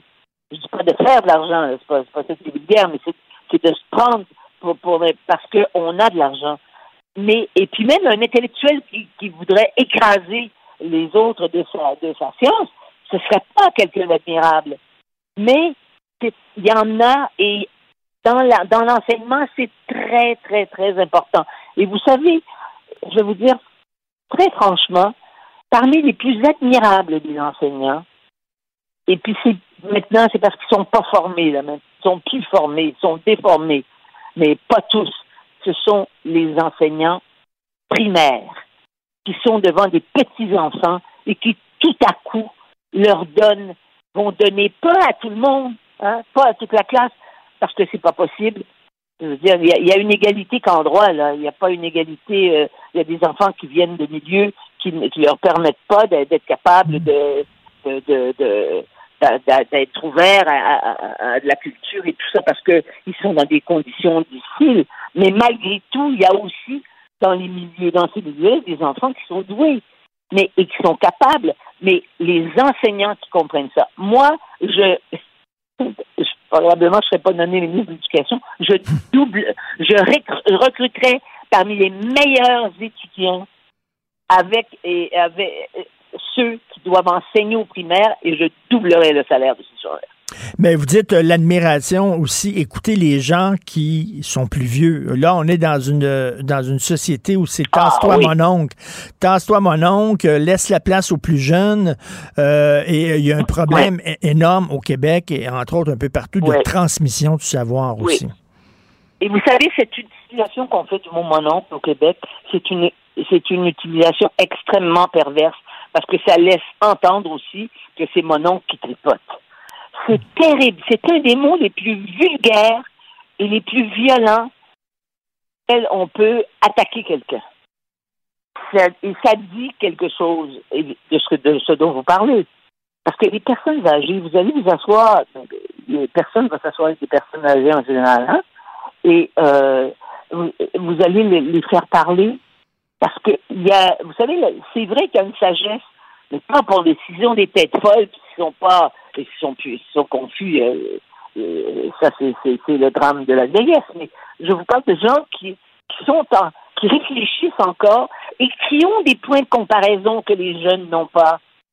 Parce que comment voulez-vous apprendre si vous ne vous êtes entouré que de gens qui n'en savent pas plus que vous? Et qui n'ont pas vécu aussi? Parce qu'il y a y a des connaissances qui sont des connaissances de la, de la sensibilité, de l'émotion, des connaissances de la, de la psychologie des autres. Et ça, quand on a vécu et qu'on n'a pas été des, euh, des crétins pendant qu'on a vécu, eh bien, on possède ça et on peut transmettre ça. Et en, ce sens-là, on est admiré. Vous savez, y a, on en entend parfois des jeunes euh, qui parlent de, qui sont admiratifs de leurs grands-parents. Hein? Ils vous parlent de leur grand-mère, de leur grand-père. Euh, mais c'est pour ça, c'est pas juste parce que grand-maman et grand-papa grand-maman faisait des bonnes tartes puis euh, grand-papa allumait des beaux feux. C'est parce qu'ils leur apportent quelque chose. Mais on n'encourage pas ça au Québec. Non, malheureusement. Mais euh, euh, euh puis euh, j'ai vu, j'ai lu des entrevues avec euh, M. Rocher. Il a 96 ans, donc un âge très vénérable, mais comme vous dites, il est encore très vert et il porte, en, il Ah, porte oui, un oui. regard très lucide sur le Québec d'aujourd'hui. Là. Et, et- et oui, et ce que je dis dans ma, dans ma chronique à la fin, c'est que on sortait de ces cours-là, puis personne n'avait été enrégimenté. Personne, avait- il y avait, il y avait personne qui avait le sentiment euh, qu'on avait voulu euh, orienter euh, la façon dont il pensait. Parce qu'il nous enseignait aussi une chose fondamentale, qui est fondamentale dans le journalisme et qui n'existe plus. C'est la distance critique.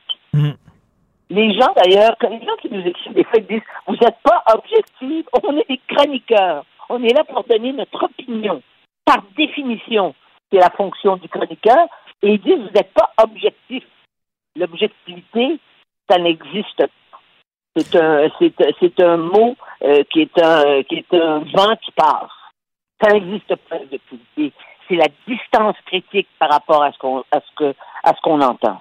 Ça, c'est fondamental. Et il appartient- ça, et, euh, on, perd, on perd pas la. on- ouais. Mais Guy Rocher appartient à une génération, justement, qui avait une, une vision très haute de l'université en disant il faut amener les gens à penser par eux-mêmes. Il faut pas les remplir comme des oies, il faut les amener à penser par eux-mêmes. Ce qu'on a perdu. C'est pour ça que c'est si, et c'est pour ça que c'est si douloureux, ce wokisme qui s'est emparé des institutions universitaires et qui pollue l'université et qui la, la, la- qui font de l'université, qui la transforme, qui la qui la qui la dévisa, défigure l'université, c'est fait pour ouvrir l'esprit. Et là, l'université, c'est exactement comme les, comme, comme, comme, comme les, comme, comme des, comme des, des, des- co- comme des cellules de parti communiste du temps des, du temps des, du temps des soviétiques puis des marxistes-léninistes. Malheureusement. Votre chronique s'intitule L'admiration. C'est disponible aujourd'hui dans le journal. Merci beaucoup et euh, ben, bonne chance. Hein, euh, bonne chance au casino, dans les machines, Denise. Bye. Suzanne vous fait un cadeau. OK. Parfait, ça. Pour une écoute en tout temps, ce commentaire de Denise Bombardier est maintenant disponible dans la section balado de l'application ou du site cube.radio. Un balado où Denise Bombardier remonte le fil de sa mémoire pour discuter des enjeux de la société québécoise contemporaine.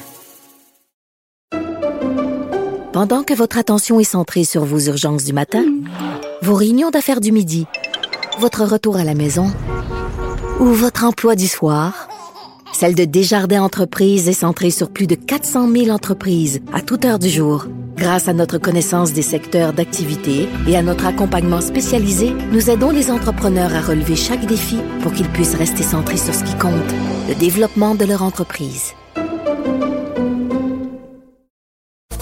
Ben oui, on le sait. Martineau, ça n'a pas de bon sens comme il est bon. Vous écoutez Martineau. Cube Radio. Habituellement, à 10 heures tous les jours, je discute avec Mathieu Boccoté, mais il est en conflit d'horaire. Mathieu, très occupé en France. Alors, nous avons Nick Payne, ce qui me permet, avec joie, de parler avec euh, Nick Payne, euh, qu'on reçoit de temps en temps à l'émission, euh, commentateur politique, animateur aussi à la radio. On va parler des 10 ans de la CAQ. Salut, Nick. Salut Richard. Alors, les 10 ans de la CAQ, toi, bien sûr, euh, souverainiste, j'imagine que tu trouves la CAQ euh, un peu trop timorée, que M. Legault a mis un peu trop de coulées, de d'eau, d'eau dans son vin. Qu'est-ce que tu en penses? Je ne sais pas si je le dirais de cette, façon-là. C'est-à-dire que la, la CAC, c'est tu sais comme moi que l'émergence de la CAC est due en bonne partie à la, à la mise au rencard, à la, à la sortie du débat public là, de, de la question d'indépendance. Hein. À partir du moment où cette question-là a cessé de se poser, là, la fameuse troisième voie que proposait l'ADQ autrefois, puis la CAC ensuite, est devenue euh, est devenue intéressante. Et la CAC aujourd'hui, c'est le gouvernement qui incarne ça euh, très bien. Donc, tu sais, comme ouais, comme souverainiste, moi, je peux pas dire que je suis je suis déçu parce que je m'attendais à ce qui arrive aujourd'hui. Par contre, il y a un, fort nombre de souverainistes et notre ami commun Mathieu, de qui tu parlais il y a, un instant, mhm. euh, c'est d'ailleurs un de mes, désaccords avec lui, puis on est bien bien bien content d'être pas d'accord là-dessus, c'est pas plus grave que ça, mais c'était Mathieu pense comme plusieurs, je veux pas faire la chronique sur Mathieu, mais donc plusieurs pensent que euh, il était nécessaire de prendre un pas de recul sur l'indépendance, de mettre ça de côté mmh. pour faire une politique nationaliste, provinciale, qui ferait en sorte que, alors on serait offensif, revendicateur, puis probablement qu'on ferait certains gains, mais aussi on essuierait des refus euh, de, la part d'Ottawa, qui ferait en sorte que là, les Québécois, comprends-tu, se, se fâcheraient, se, entre guillemets, se réveilleraient, se soulèveraient et deviendraient euh, plus indépendantiste qui permettrait le grand retour de la, question euh, nationale et de la question d'indépendance. Et là, euh, ben, c'est pas tout à fait ça qui se produit et c'est pas nécessairement surprenant pour une raison fort simple, c'est que le nationalisme provincial, hein, l'autonomisme, comme l'ADQ l'appelait, la CAC l'appelle encore aujourd'hui, ça, c'est une, vision des choses qui, qui accepte le cadre le, cadre constitutionnel canadien actuel, si tu veux, le, renoncement à l'indépendance, le renoncement à ce qu'on soit, euh, à ce que la nation québécoise soit correctement euh, défendue et voit son avenir assuré, c'est un peu euh, consubstantiel à cette, à cette philosophie-là. À partir du moment où tu acceptes que ton avenir sera toujours provincial, ben, tu acceptes qu'il euh, va y avoir des défaites euh, au fil du chemin. Alors, c'est pour ça que, à la surprise de plusieurs, les Québécois sont pas si fâchés que ça quand euh, on se fait mépriser pendant les campagnes électorales fédérales ou quand. non, mais c'est important, c'est parce que on a accepté. La, la CAQ devait incarner la troisième voie. Il n'y en a pas de troisième voie. Nous sommes de retour à la seule voie qu'on a toujours connue, à part celle de l'indépendance, qui est celle de dire, ben c'est ça, on est Canadien, puis on va faire ce qu'on peut avec ça. C'est soit, euh, soit, que tu, soit que tu prennes ton trou, ou soit que tu partes. Il n'y a pas vraiment de troisième voie. Et il y a des gens qui disent que euh, François Legault serait un souverainiste qui avance caché, qui avance déguisé et qui veut montrer jusqu'à quel point euh, rester dans le Canada, c'est pas possible. Il va se frapper à un mur avec la loi 21. Et là, et là, on va voir ce qu'il y a dans le ventre. Et là, il va faire ce que Robert Bourassa n'a pas eu le courage de faire. Qu'est-ce que tu en penses? Ben, on voit déjà que c'est pas ça qui arrive. Alors, je comprends. Moi aussi, je, pense que s'il y avait un référendum demain matin, euh, François Legault voterait pour le oui. Pas probablement je vois difficilement comment il pourrait en être autrement, mais je peux me tromper. On ne le sait pas, il nous en parle pas. Il a fait sa profession de foi euh, canadianiste, là, puis il est passé à autre chose, François Legault. Euh, mais, ce qu'il faut dire sur Legault aussi, c'est que c'est un sa philosophie, sa, ligne de conduite politique nationaliste d'aujourd'hui, c'est pas l'ADQ ni la CAC qui a inventé ça, c'est le Parti québécois. La CAC, c'est l'aboutissement de ce qui se passait dans les corridors au PQ. C'est l'aboutissement de... Ça a commencé au Parti québécois, ça, cette volonté de se débarrasser du lourd euh, euh, poids de l'option indépendantiste mmh. pour faire un bon gouvernement, un hostie de bon gouvernement, hein, comme disait Jean-François oui. ben oui. que je que je salue et que, que, j'écoute religieusement, que j'aime beaucoup entendre, malgré nos, nos, vifs désaccords sur cette question-là. Euh, il, disait ça, et, Pauline Marois a très bien incarné ça aussi. Il s'agissait de, d'abord et avant tout, faire un gouvernement qui serait offensif, hein, d'attaque, qui testerait le cadre canadien, puis qui, euh, ça reviendrait à ce que je t'expliquais tout à l'heure, la, la, politique qui fait qu'on demande, et à force de demander et de se faire dire non, on va peut-être finir par, euh, par allumer puis par dire, bon, ben d'accord, dans ce cas-là, on redevient indépendantiste. Et, et Hmm. ça ne marche pas. Et François Legault, euh, il s'est un peu peinturé dans ce coin-là, puis je pense qu'il en est fort aise par ailleurs. hein. C'est quelqu'un qui s'est euh, fait remarquer par sa capacité d'être au diapason, non pas euh, en avant des Québécois, Non, mais plutôt non, non, juste à côté, mais, mais, mais, mais est-ce qu'il. Un, un des, des missions de la CAQ, c'est de garder la flamme nationaliste allumée? Pour ne pas qu'elle s'éteigne jusqu'au prochain euh, rendez-vous avec l'histoire. Est-ce qu'on peut dire ça? Ben oui, sauf que là, les nationalistes qui souhaitent que ça se soit fait, enfin, c'est jusqu'au prochain rendez-vous, mais c'est aussi de- de- d'essayer de, provoquer les conditions du prochain rendez-vous pour plusieurs. hein. En, justement, en suscitant des refus, en essayant d'avancer, puis en, en ayant des, des obstacles et en démontrant de cette façon-là que le régime canadien nous nuit. Euh, mais tu vois, François Legault, pas plus tard qu'aujourd'hui, renonce de nouveau. Là, il, il ré- il répète qu'il ne veut pas appliquer la loi 101 au collégial. Ben, il, faut, Euh, il faut le dire que le, le PQ voulait pas non plus. Là, le PQ a changé d'idée, mais le, le PQ, à l'époque de la loi 101, n'allait pas jusque-là non plus. En effet, faut dire que c'était les, les années ont passé et là le constat devient de plus en plus clair, tu sais, à l'effet qu'il faut, faudrait le faire. Bon, on- le PQ aura toujours l'excuse de dire qu'il y a 20 ans on le savait un peu moins. Moi, je pensais que c'était faudrait qu'on en vienne un jour, mais ça c'est juste moi. mais donc euh, le- le- tu vois, de- les seuils d'immigration, François Legault ramollit ses promesses là-dessus. Euh, la réforme de la loi 101, c'est pas ce qu'on avait souhaité. Euh, Il y a un paquet d'affaires comme ça sur lesquelles le fameux nationalisme de la CAQ, c'est plutôt une posture qu'un vrai combat. Hein? C'est une, c'est une étiquette euh, pour la mise en marché. Mais, mais, mais, mais quand tu dis c'est pas ce qu'on avait souhaité, euh, là, tu parles peut-être au nom des, des, des souverainistes, mais le- les, Québécois ordinaires se reconnaissent beaucoup dans le côté justement euh, qui aime pas les extrêmes, qui est timoré, qui fait attention, qui bon prudent un peu, mais en même temps un petit peu fonceur, mais pas trop. Les Québécois se reconnaissent là-dedans. Oui, oui, absolument. Non, je parlais de la perspective de, de ceux qui souhaitaient que François Legault soit le, capitaine nationaliste qui nous mène vers le, renouveau de l'indépendance. Eux sont très déçus et pour eux, ça se passe comme la façon dont je te décrivais. Mais oui, en effet, euh, ça plaît plutôt, euh, ça, au Québec, la, position de François Legault, mais c'est pas. On n'est pas obligé de rester comme ça tout le temps. Euh, si tu quelqu'un de crédible et, et- et- et qui, qui- qui est capable d'entrer en communication avec les Québécois, qui propose autre chose, ils- vont écouter ça aussi, les Québécois. Ce que je suis en train de dire, c'est que si, si tu veux vraiment que ton nationalisme soit porteur et, et débouche, alors si tu es indépendantiste puis tu veux qu'il débouche sur l'indépendance, mais il faut qu'il y ait un porteur de ballon de cette idée-là dans le débat public qui soit euh, très présent, euh, très efficace. Ça prend ça. Et là, les Québécois vont euh, hein, quand les gens euh, ont un menu là, sur la table, ben, ils choisissent. Ils ne prennent pas tous la même option.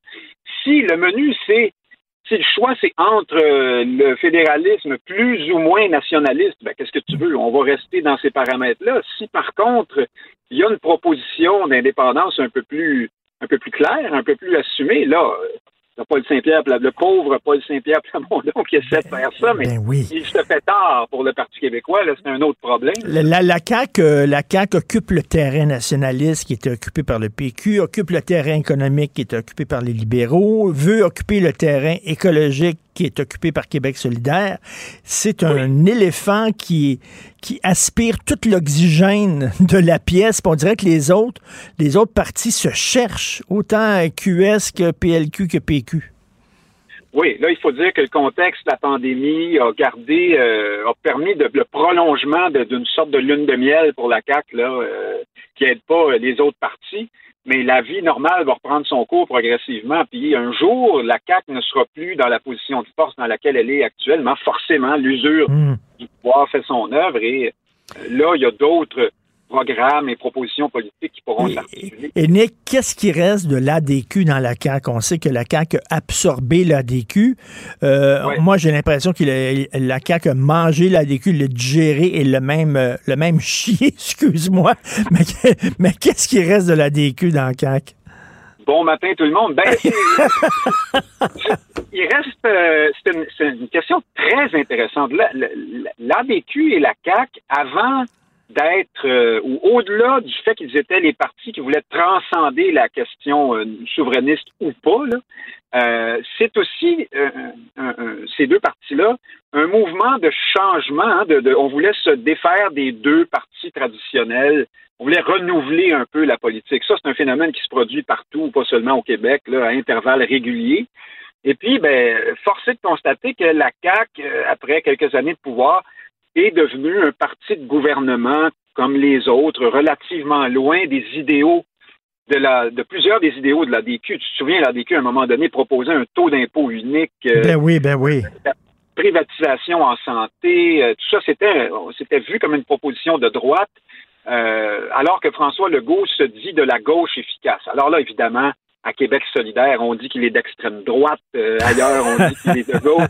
Mais bien franchement, dans l'univers québécois, c'est une sorte de centre. Euh, tantôt à gauche, tantôt à droite. Et, il ressemble aux autres gouvernements, c'est-à-dire très interventionniste. On voit toute la place qu'il laisse à Investissement Québec et à Caisse de dépôt, là, au point de ah vue oui, C'est la gauche de, l'Amérique du Nord, il n'y a pas de doute. Euh, ben oui. États-Unis, Canada. Alors bon, on est, on est en ce sens-là, on est très loin de l'ADQ mais euh, il n'y a probablement pas l'oxygène pour le moment. Là, pour... Ben, il y a Éric Duhem hein, qui, qui essaie de qui essaie d'occuper cet espace-là. Ça va marcher à Québec, mais... Euh, mais, le prochain mandat de François Legault va être très intéressant parce que c'est là que la, loi 21 va peut-être se frapper au mur de la Constitution canadienne. Et là, on va voir ce qu'il va faire. Ah, on va se fâcher. Mais non, je te, dis, tu vas voir, ça va... Enfin, je, peux même me tromper, mais les Québécois ne seront pas excessivement fâché quand ça va arriver parce que tout ça se passe comme une sorte de supplice de la goutte, ça va lentement. Et puis, il n'y a pas d'autre option. Quand tu acceptes le cadre canadien, ben, en in fine, en dernière instance, tu dis toujours, bon, ben écoute, Ottawa a décidé, puis c'est probablement mieux comme ça. Puis, euh, qu'est-ce que tu veux? On n'est pas assez bon pour décider nous-mêmes. Tu penses qu'on prendrait notre trou?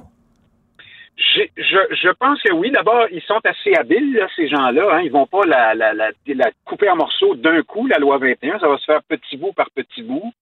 Et ça hmm. fait tellement longtemps que ce débat-là, c'est pas comme une grande explosion qui arrive d'un coup. Hein. Hmm. C'est un, une affaire qui traîne en longueur. Ça va traîner encore pendant des années. Tu vois, la semaine dernière, il y a eu un jugement euh, favorable à la loi 21, puis les gens sont pas descendus dans la rue pour célébrer. Là, c'est même raison inaperçu dans les nouvelles, cette affaire-là, étonnamment, pour plusieurs. Alors, moi, tu sais, que ça soit le grand déclencheur, là, hmm. euh, je veux bien, mais encore une fois, si tu veux que ça mène à une proposition porteuse qui serait, qui ressemblerait à quelque chose comme l'indépendance, il faut que quelqu'un porte ce discours-là. Il faut que ce, ce recours-là soit à disposition pour les Québécois. Si c'est seulement François Legault qui est là et qui suit les sondages, euh, ça va, on va probablement rester calmement euh, assoupi dans, dans, notre salon. Et c'est ça. Et celui qui porte le flambeau jusqu'à maintenant, ben, c'est le PQ. Puis on voit ce qui arrive avec le PQ. C'est comme dirait ma mère, c'est tout petit puis ça veut vivre. Merci, Nick. c'est toujours un plaisir de te parler, Nick Payne. Merci beaucoup. À la prochaine. Pendant que votre attention est centrée sur cette voix qui vous parle ici ou encore là, tout près ici, très loin là-bas, Celle de Desjardins Entreprises est centrée sur plus de 400 000 entreprises partout autour de vous. Depuis plus de 120 ans, nos équipes dédiées accompagnent les entrepreneurs d'ici à chaque étape pour qu'ils puissent rester centrés sur ce qui compte, la croissance de leur entreprise.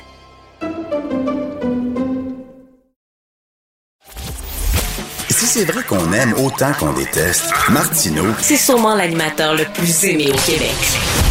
Vous écoutez Martino Cube Radio.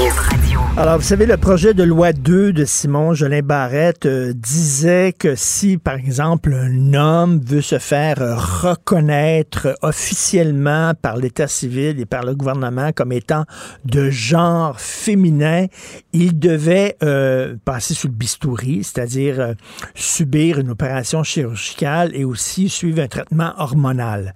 Là, il y a eu des pressions de la communauté LGBTQ+, en disant que c'était transphobe, que ça n'avait pas de sens, que maintenant on était au-delà de ça. Maintenant, il suffisait de se dire femme entre les, deux oreilles pour être reconnue femme. Donc, le, le, ministre Jeannet Barrette a reculé. Donc, maintenant, plus besoin euh, d'avoir une transformation physique, d'avoir une chirurgie ou euh, de suivre des traitements hormonaux pour être reconnu comme de genre différent à son sexe.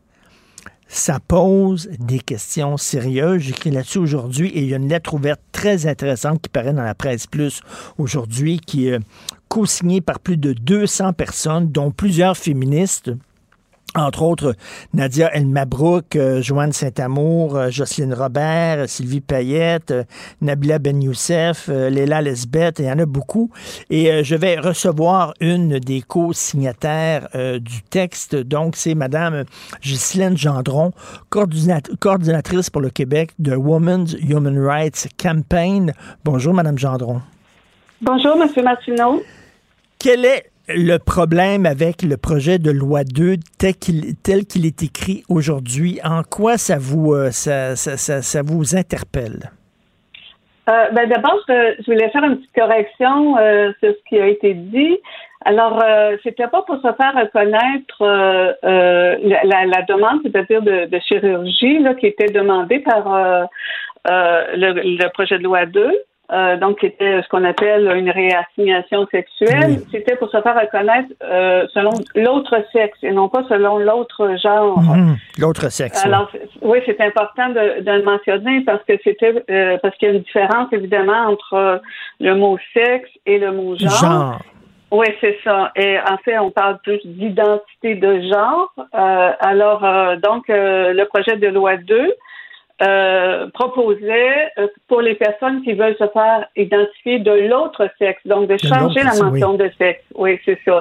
On demandait d'avoir euh, une, une réassignation chirurgicale, en fait, une modification des cosmétiques des parties génitales. Alors voilà.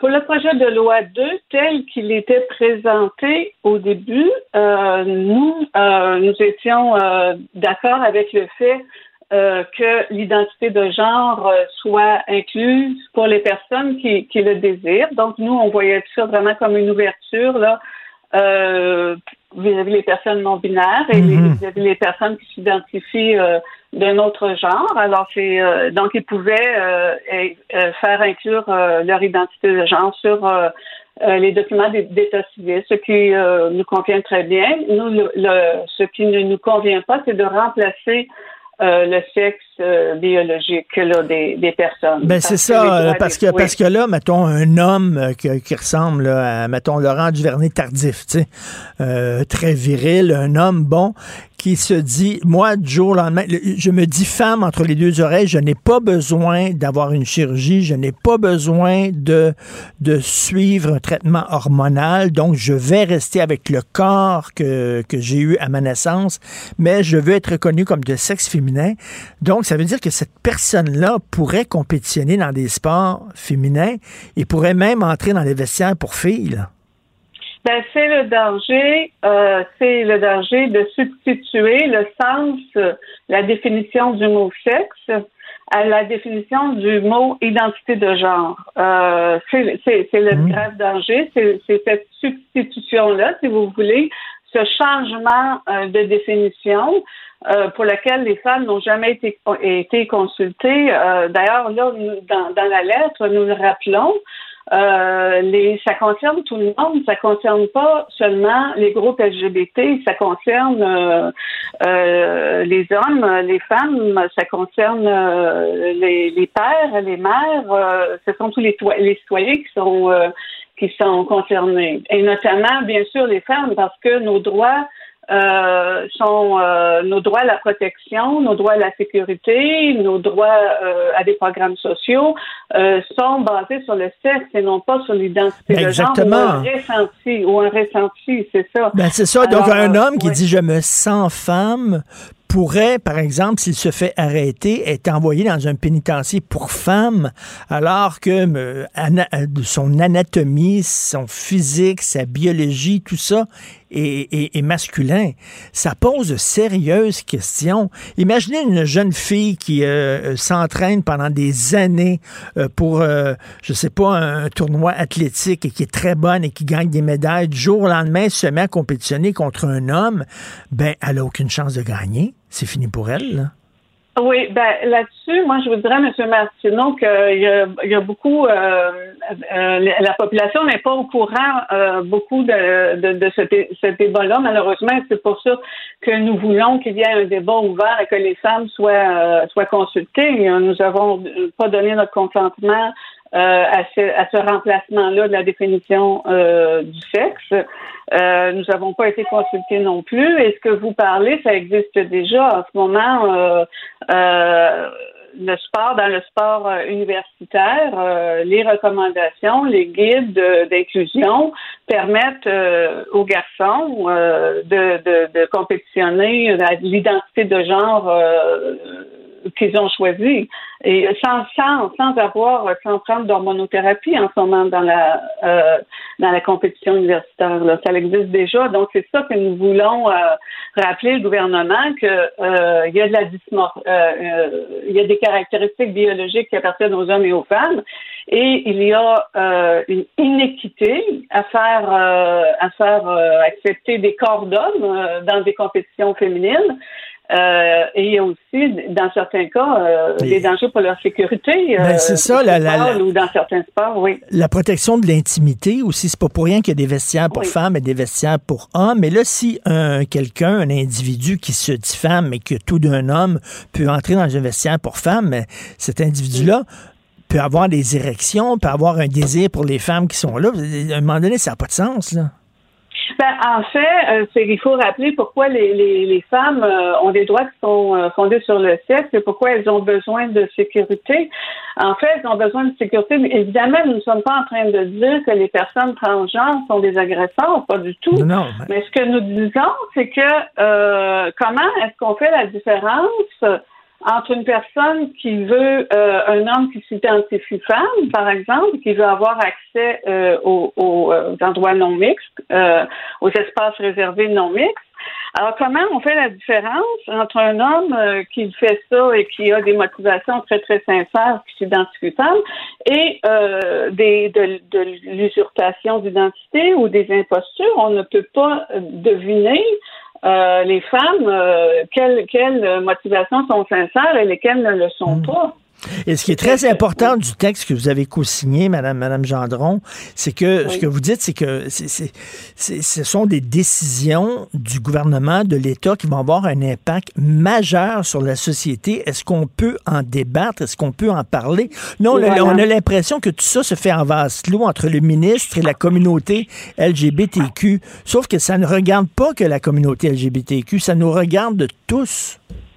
Oui, tout à fait. Oh, oui, tout à fait. Alors, ça regarde, euh, bien entendu, ça regarde euh, euh, les hommes, les femmes. C'est, le, les mots, les, les mots père et mère ont été jugés discriminatoires là, par le jugement Moore, en février dernier. Alors, on comprend que le, le gouvernement québécois essaie bien sûr d'être inclusif, essaie d'accueillir euh, ces personnes-là et qu'elles puissent l'afficher sur leur document euh, d'état civil. Euh, donc, nous sommes d'accord avec le fait que euh, les personnes qui le désirent puissent, euh, bien sûr, mettre leur identité de genre sur sur leur papier hmm. d'état civil.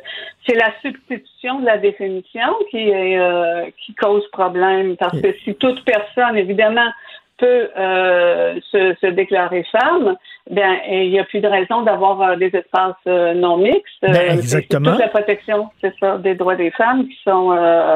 vous savez, c'est pas l'identité de genre, c'est une, c'est un sentiment, c'est un ressenti, ça n'a pas une base biologique. Alors les femmes ne se font pas agresser à, cause de leurs sentiments ou de leurs ressentis. Par exemple, les ex les exclusions euh, qui sont faites euh, aux jeunes filles, c'est pas sur la base du sentiment qu'on le fait, les mariages forcés non plus, les agressions sexuelles sexuelle, c'est sur la base du sexe, c'est sur la science, c'est les données biologiques en fait que les femmes euh, euh, subissent des discriminations. Il n'y a rien, il faut dire, il n'y a rien de transphobe à poser ces questions-là et arriver avec des critiques. Ce n'est pas transphobe. À un moment donné, on a l'impression qu'il y a un lobby qui euh, accuse de transphobie tous ceux qui osent poser des questions. Donc, votre texte n'est absolument pas transphobe.